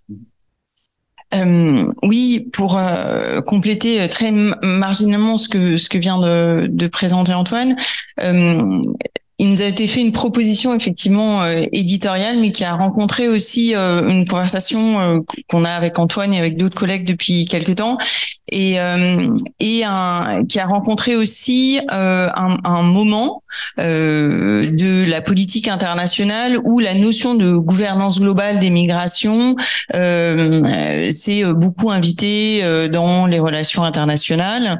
À l'occasion des crises politiques des années 2010 et de 2015 en particulier en Europe, euh, de euh, d'initiatives euh, onusiennes en 2016, 2017, 2018 jusqu'à la signature, enfin de pactes globaux sur l'immigration. Et en fait, Antoine comme moi, alors Antoine peut-être plus que moi, on a aussi une vie antérieure au sein d'organisations onusiennes et il y avait aussi une forme de frustration dans les usages et instrumentalisations de cette notion de gouvernance euh, globale euh, qui euh, est utilisée souvent de manière très irénique dans, dans les dispositifs politiques internationaux et qui recouvre en général plutôt des réalités, bien sûr, de coopération, de coordination, mais aussi de conflits, de tensions, et qui est une, une, on va dire, une arène beaucoup plus agonistique que ne le laissent penser les discours de ces acteurs de la gouvernance globale. Et d'un autre côté, il y avait un autre type de discours sur la gouvernance globale, qui est celui des, des relations internationales, donc un sous-champ de, des sciences politiques, qui souvent technicise outrance euh, la définition de ce que, serait la gouvernance euh, globale euh, et euh, ne, répond pas toujours de manière satisfaisante à la diversité à la fois des acteurs, mais aussi des dynamiques, des pratiques, des, des, des, niveaux d'action, de la distance entre les normes et les pratiques, par exemple, qui, qui se déploient dans l'espace dans l'espace international. Donc on, avait deux petites frustrations, me semble-t-il, euh, que nous avons essayé euh, de combler en, travaillant à, à, cet ouvrage et en, travaillant avec, je le disais hier, 34 collègues, 34 auteurs et, et, autrices, donc un, un, une, une, véritable communauté d'auteurs et autrices pour écrire 29 chapitres de de d'un livre qui est effectivement, euh, vous le voyez, assez euh, volumineux, hein, euh, mais néanmoins évidemment passionnant. Euh, et, et je voulais aussi dire que, alors ça vous paraîtra anecdotique, mais le, le, le projet Patché, ça vous aura peut-être pas échappé, euh, s'est déployé pendant le, le, le moment de la pandémie de Covid. Et comme tous les projets, ce, projet euh, à l'intérieur du projet Patchy, mais comme tous les projets de recherche, ce projet a été euh, affecté hein, par les, les, conséquences de la pandémie sur nos vies euh, professionnelle et, et personnelle. Et donc, je voulais juste dire un petit mot vraiment de, reconnaissance et d'extrême gratitude euh, de, de, de, la part d'Antoine et de moi pour ces autrices et ces auteurs euh, qui ont, pris le temps au milieu de, ce moment un peu particulier de nos vies euh, pour écrire ces textes, pour les, les, les, livrer, pour les travailler, pour accepter de rester dans, dans ce jeu collectif. et voilà, c'est juste pour les pour les remercier euh, en nous en nous donnant. Voilà. Et donc on va donner la parole à ces autrices et ces auteurs euh, tout de suite. Euh, donc peut-être à Hélène, tu veux commencer ou oui?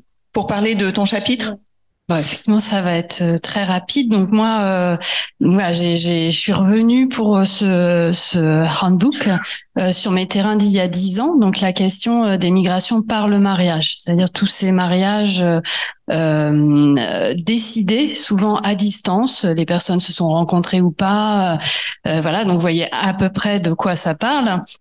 Euh, et donc euh, c'était une bonne occasion euh, de venir regarder avec de la distance, donc dix ans plus tard, ce que j'avais pu faire, en prenant pour perspective la question des donc des agents, des acteurs de, de ces mariages-là. Donc bien sûr les agences matrimoniales, bien sûr les sites internet, les États, les consulats, et je pense, enfin j'essaie de me souvenir quand même un tout petit peu ce que j'ai écrit, mais je, pense que le, cœur de, de l'agent peut-être, enfin l'acteur le moins euh, connu, le moins évident, c'est en fait les associations féministes.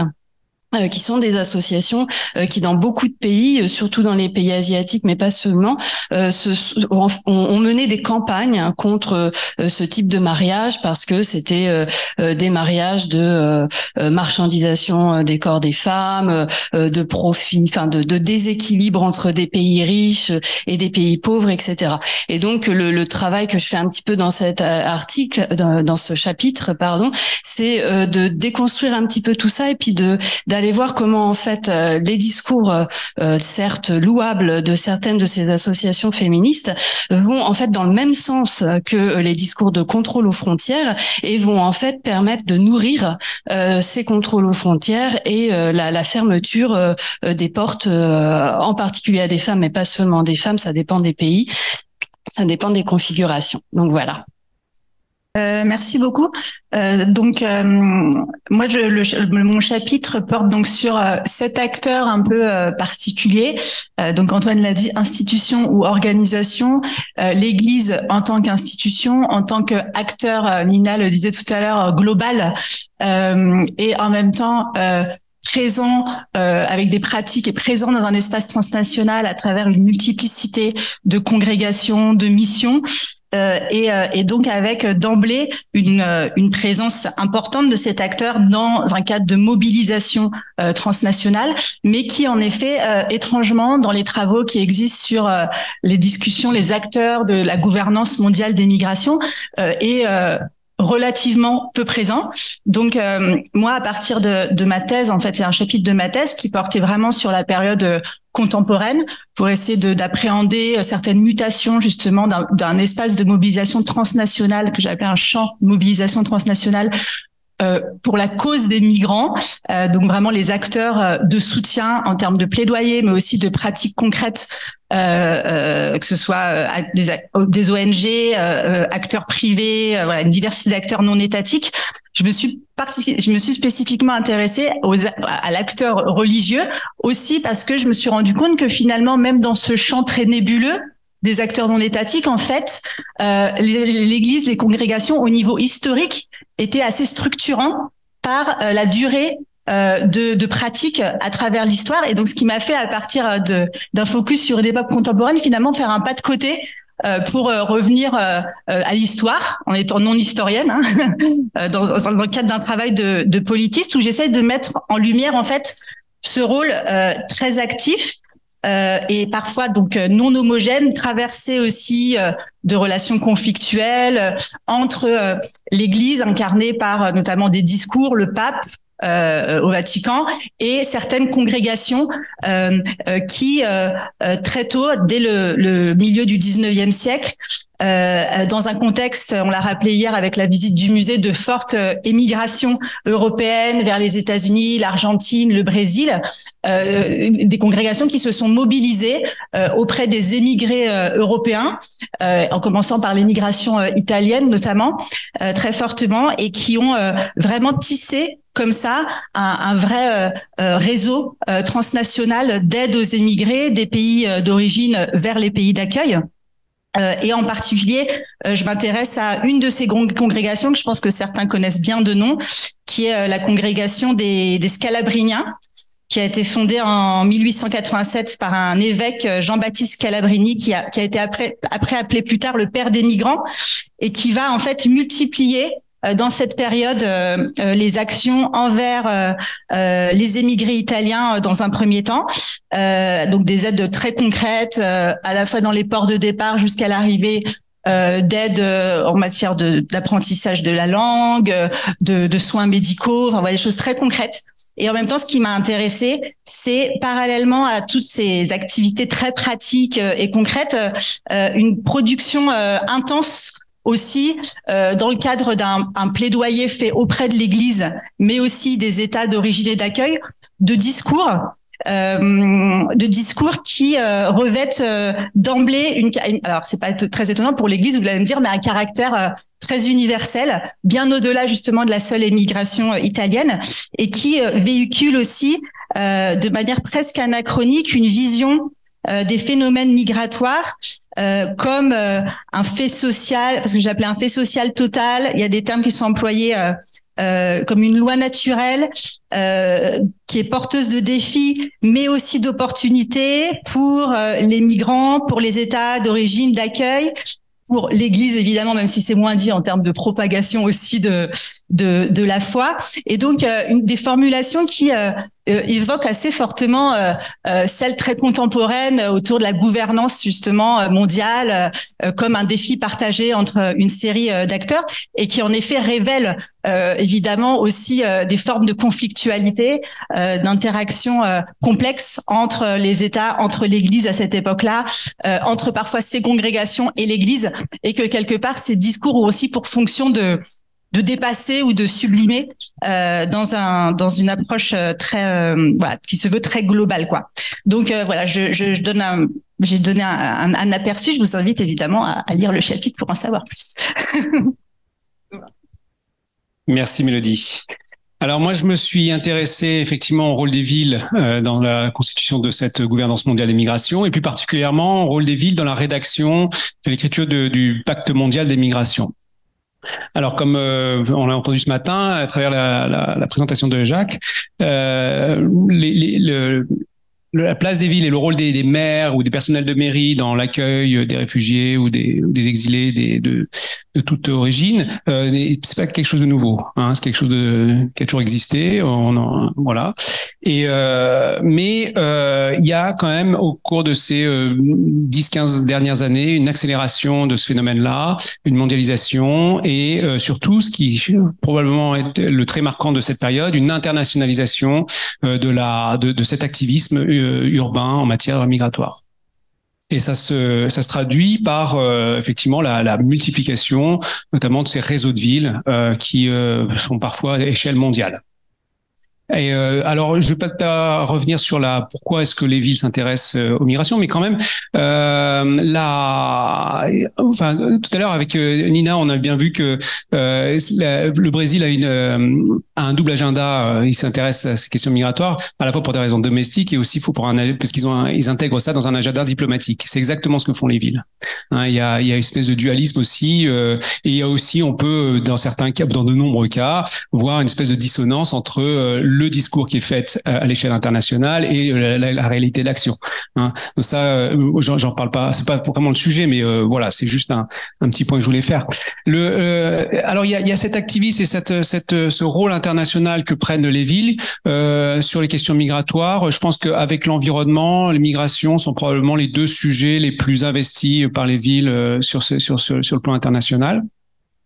Et euh, donc euh, avec une volonté euh, de plus en plus de se structurer à l'échelle internationale et de prendre et de faire valoir sa propre voix dans, dans, ce dans ce concert sur les questions migratoires.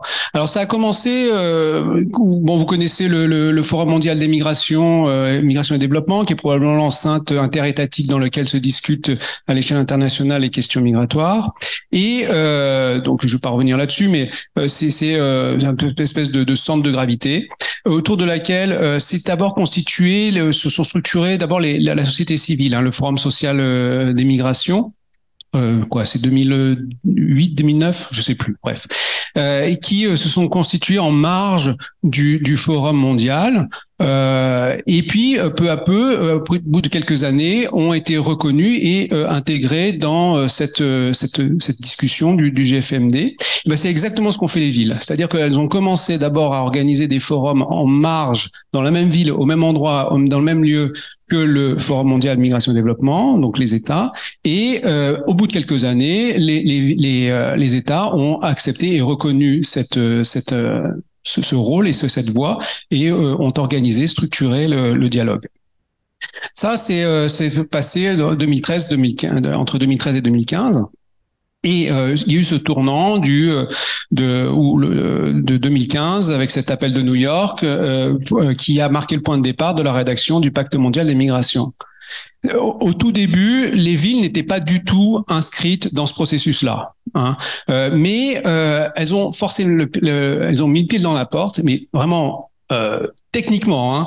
C'est-à-dire que en fait, comme les, conversations se passaient à New York, il se trouve que la ville de New York a un pass, a droit à un pass pour pouvoir rentrer dans le, les, enceintes de l'ONU.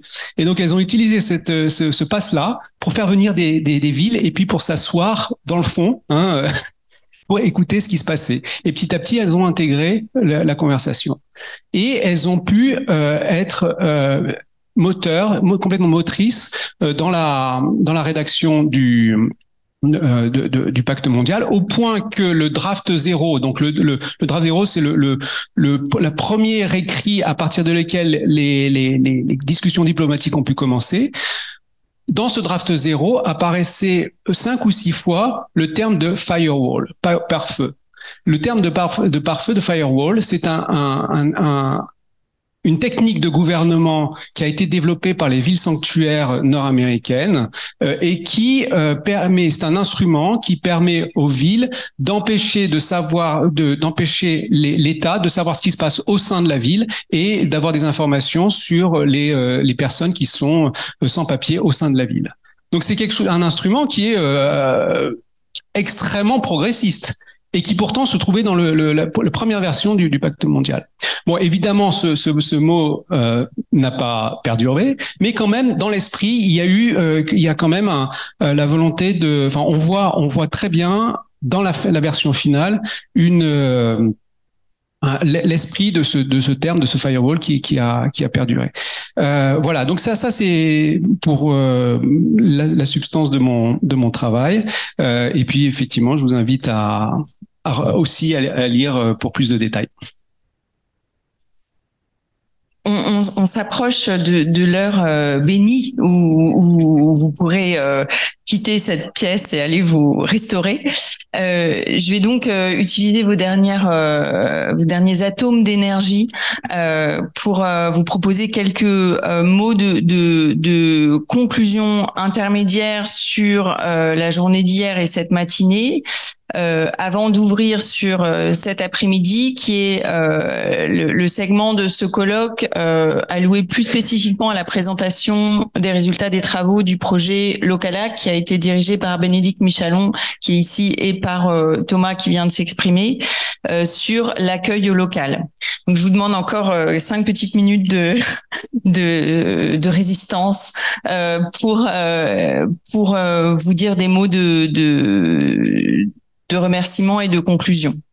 Euh, premier remerciement qui n'a pas été mentionné au début, euh, mais, que je fais maintenant, euh, c'est à notre collègue Fariba Adelka, qui est toujours en Iran, qui n'est plus incarcéré ni sous résidence sur surveillée, mais qui a été pendant plus trois ans prisonnière de la prison d'Evin en, en Iran, qui est notre collègue ici aux séries et qui est l'autrice de, l'œuvre d'art que vous voyez sur la couverture, qui est une œuvre d'art faite en bois l'atelier euh, de la prison des Vignes durant son incarcération et qu'elle a pu euh, prendre euh, en photo avant de, de sortir.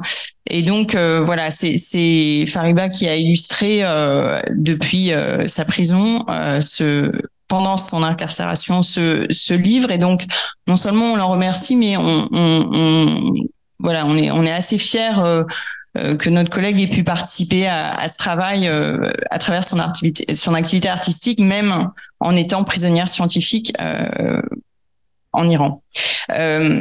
La deuxième personne que, que je voulais remercier, c'est Myriam Perrier, qui est notre collègue euh, aux séries aussi, euh, chargée de la dissémination scientifique, qui est euh, qui est artiste par ailleurs et qui a illustré la l'affiche de cette conférence. Donc encore une fois, un grand merci à, à Myriam de nous avoir offert cette œuvre hein, qui est une carte, enfin que vous avez vu peut-être sur les autres slides, mais on n'est pas obligé de la remontrer, mais qui est une carte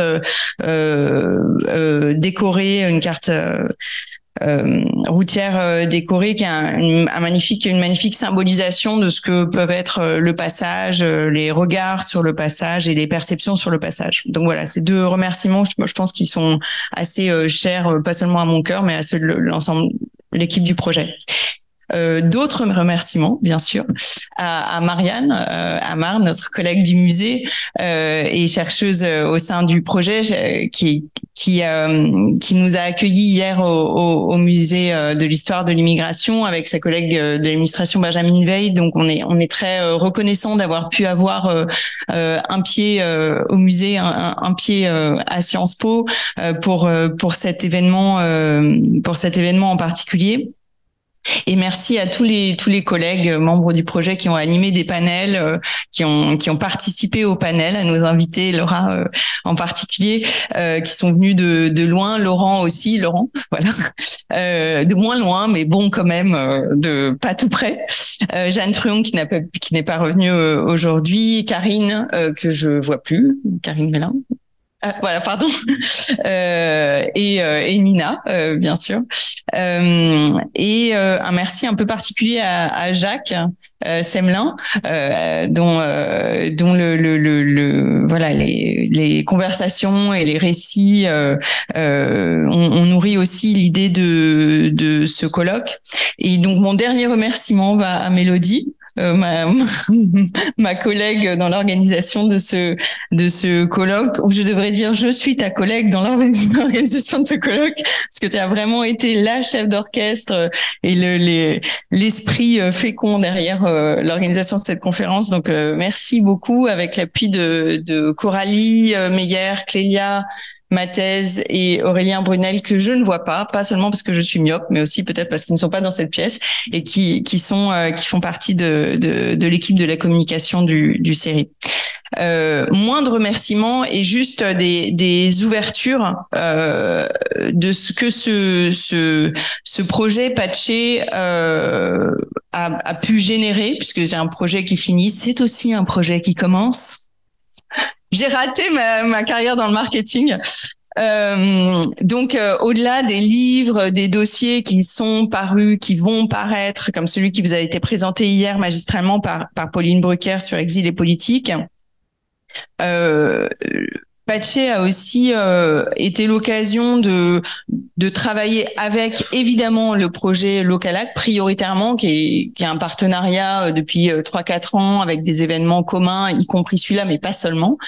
Euh, mais aussi a été lié au, au travail de Julia Scaletaris euh, qui a déposé pendant Patché un projet ANR elle-même qui a obtenu un financement sur euh, les régimes de mobilité des Afghans en Europe. Euh, aussi en lien avec le, le travail qu'elle avait fait dans le cadre de Patché. Euh, un projet qui a été euh, déposé avec Camille Schmoll, euh, directrice d'études à l'EHESS, sur les trajectoires des femmes ukrainiennes depuis l'année dernière et qui a été financé cette année par la Fondation de la Croix-Rouge. Donc, qui est aussi une conversation qui a été initiée dans le cadre de, de, de Patché. D'autres projets qui sont pas forcément, il s'agit pas de s'attribuer la paternité d'autres projets, mais de montrer ces fils et ces conversations sont euh, génératives.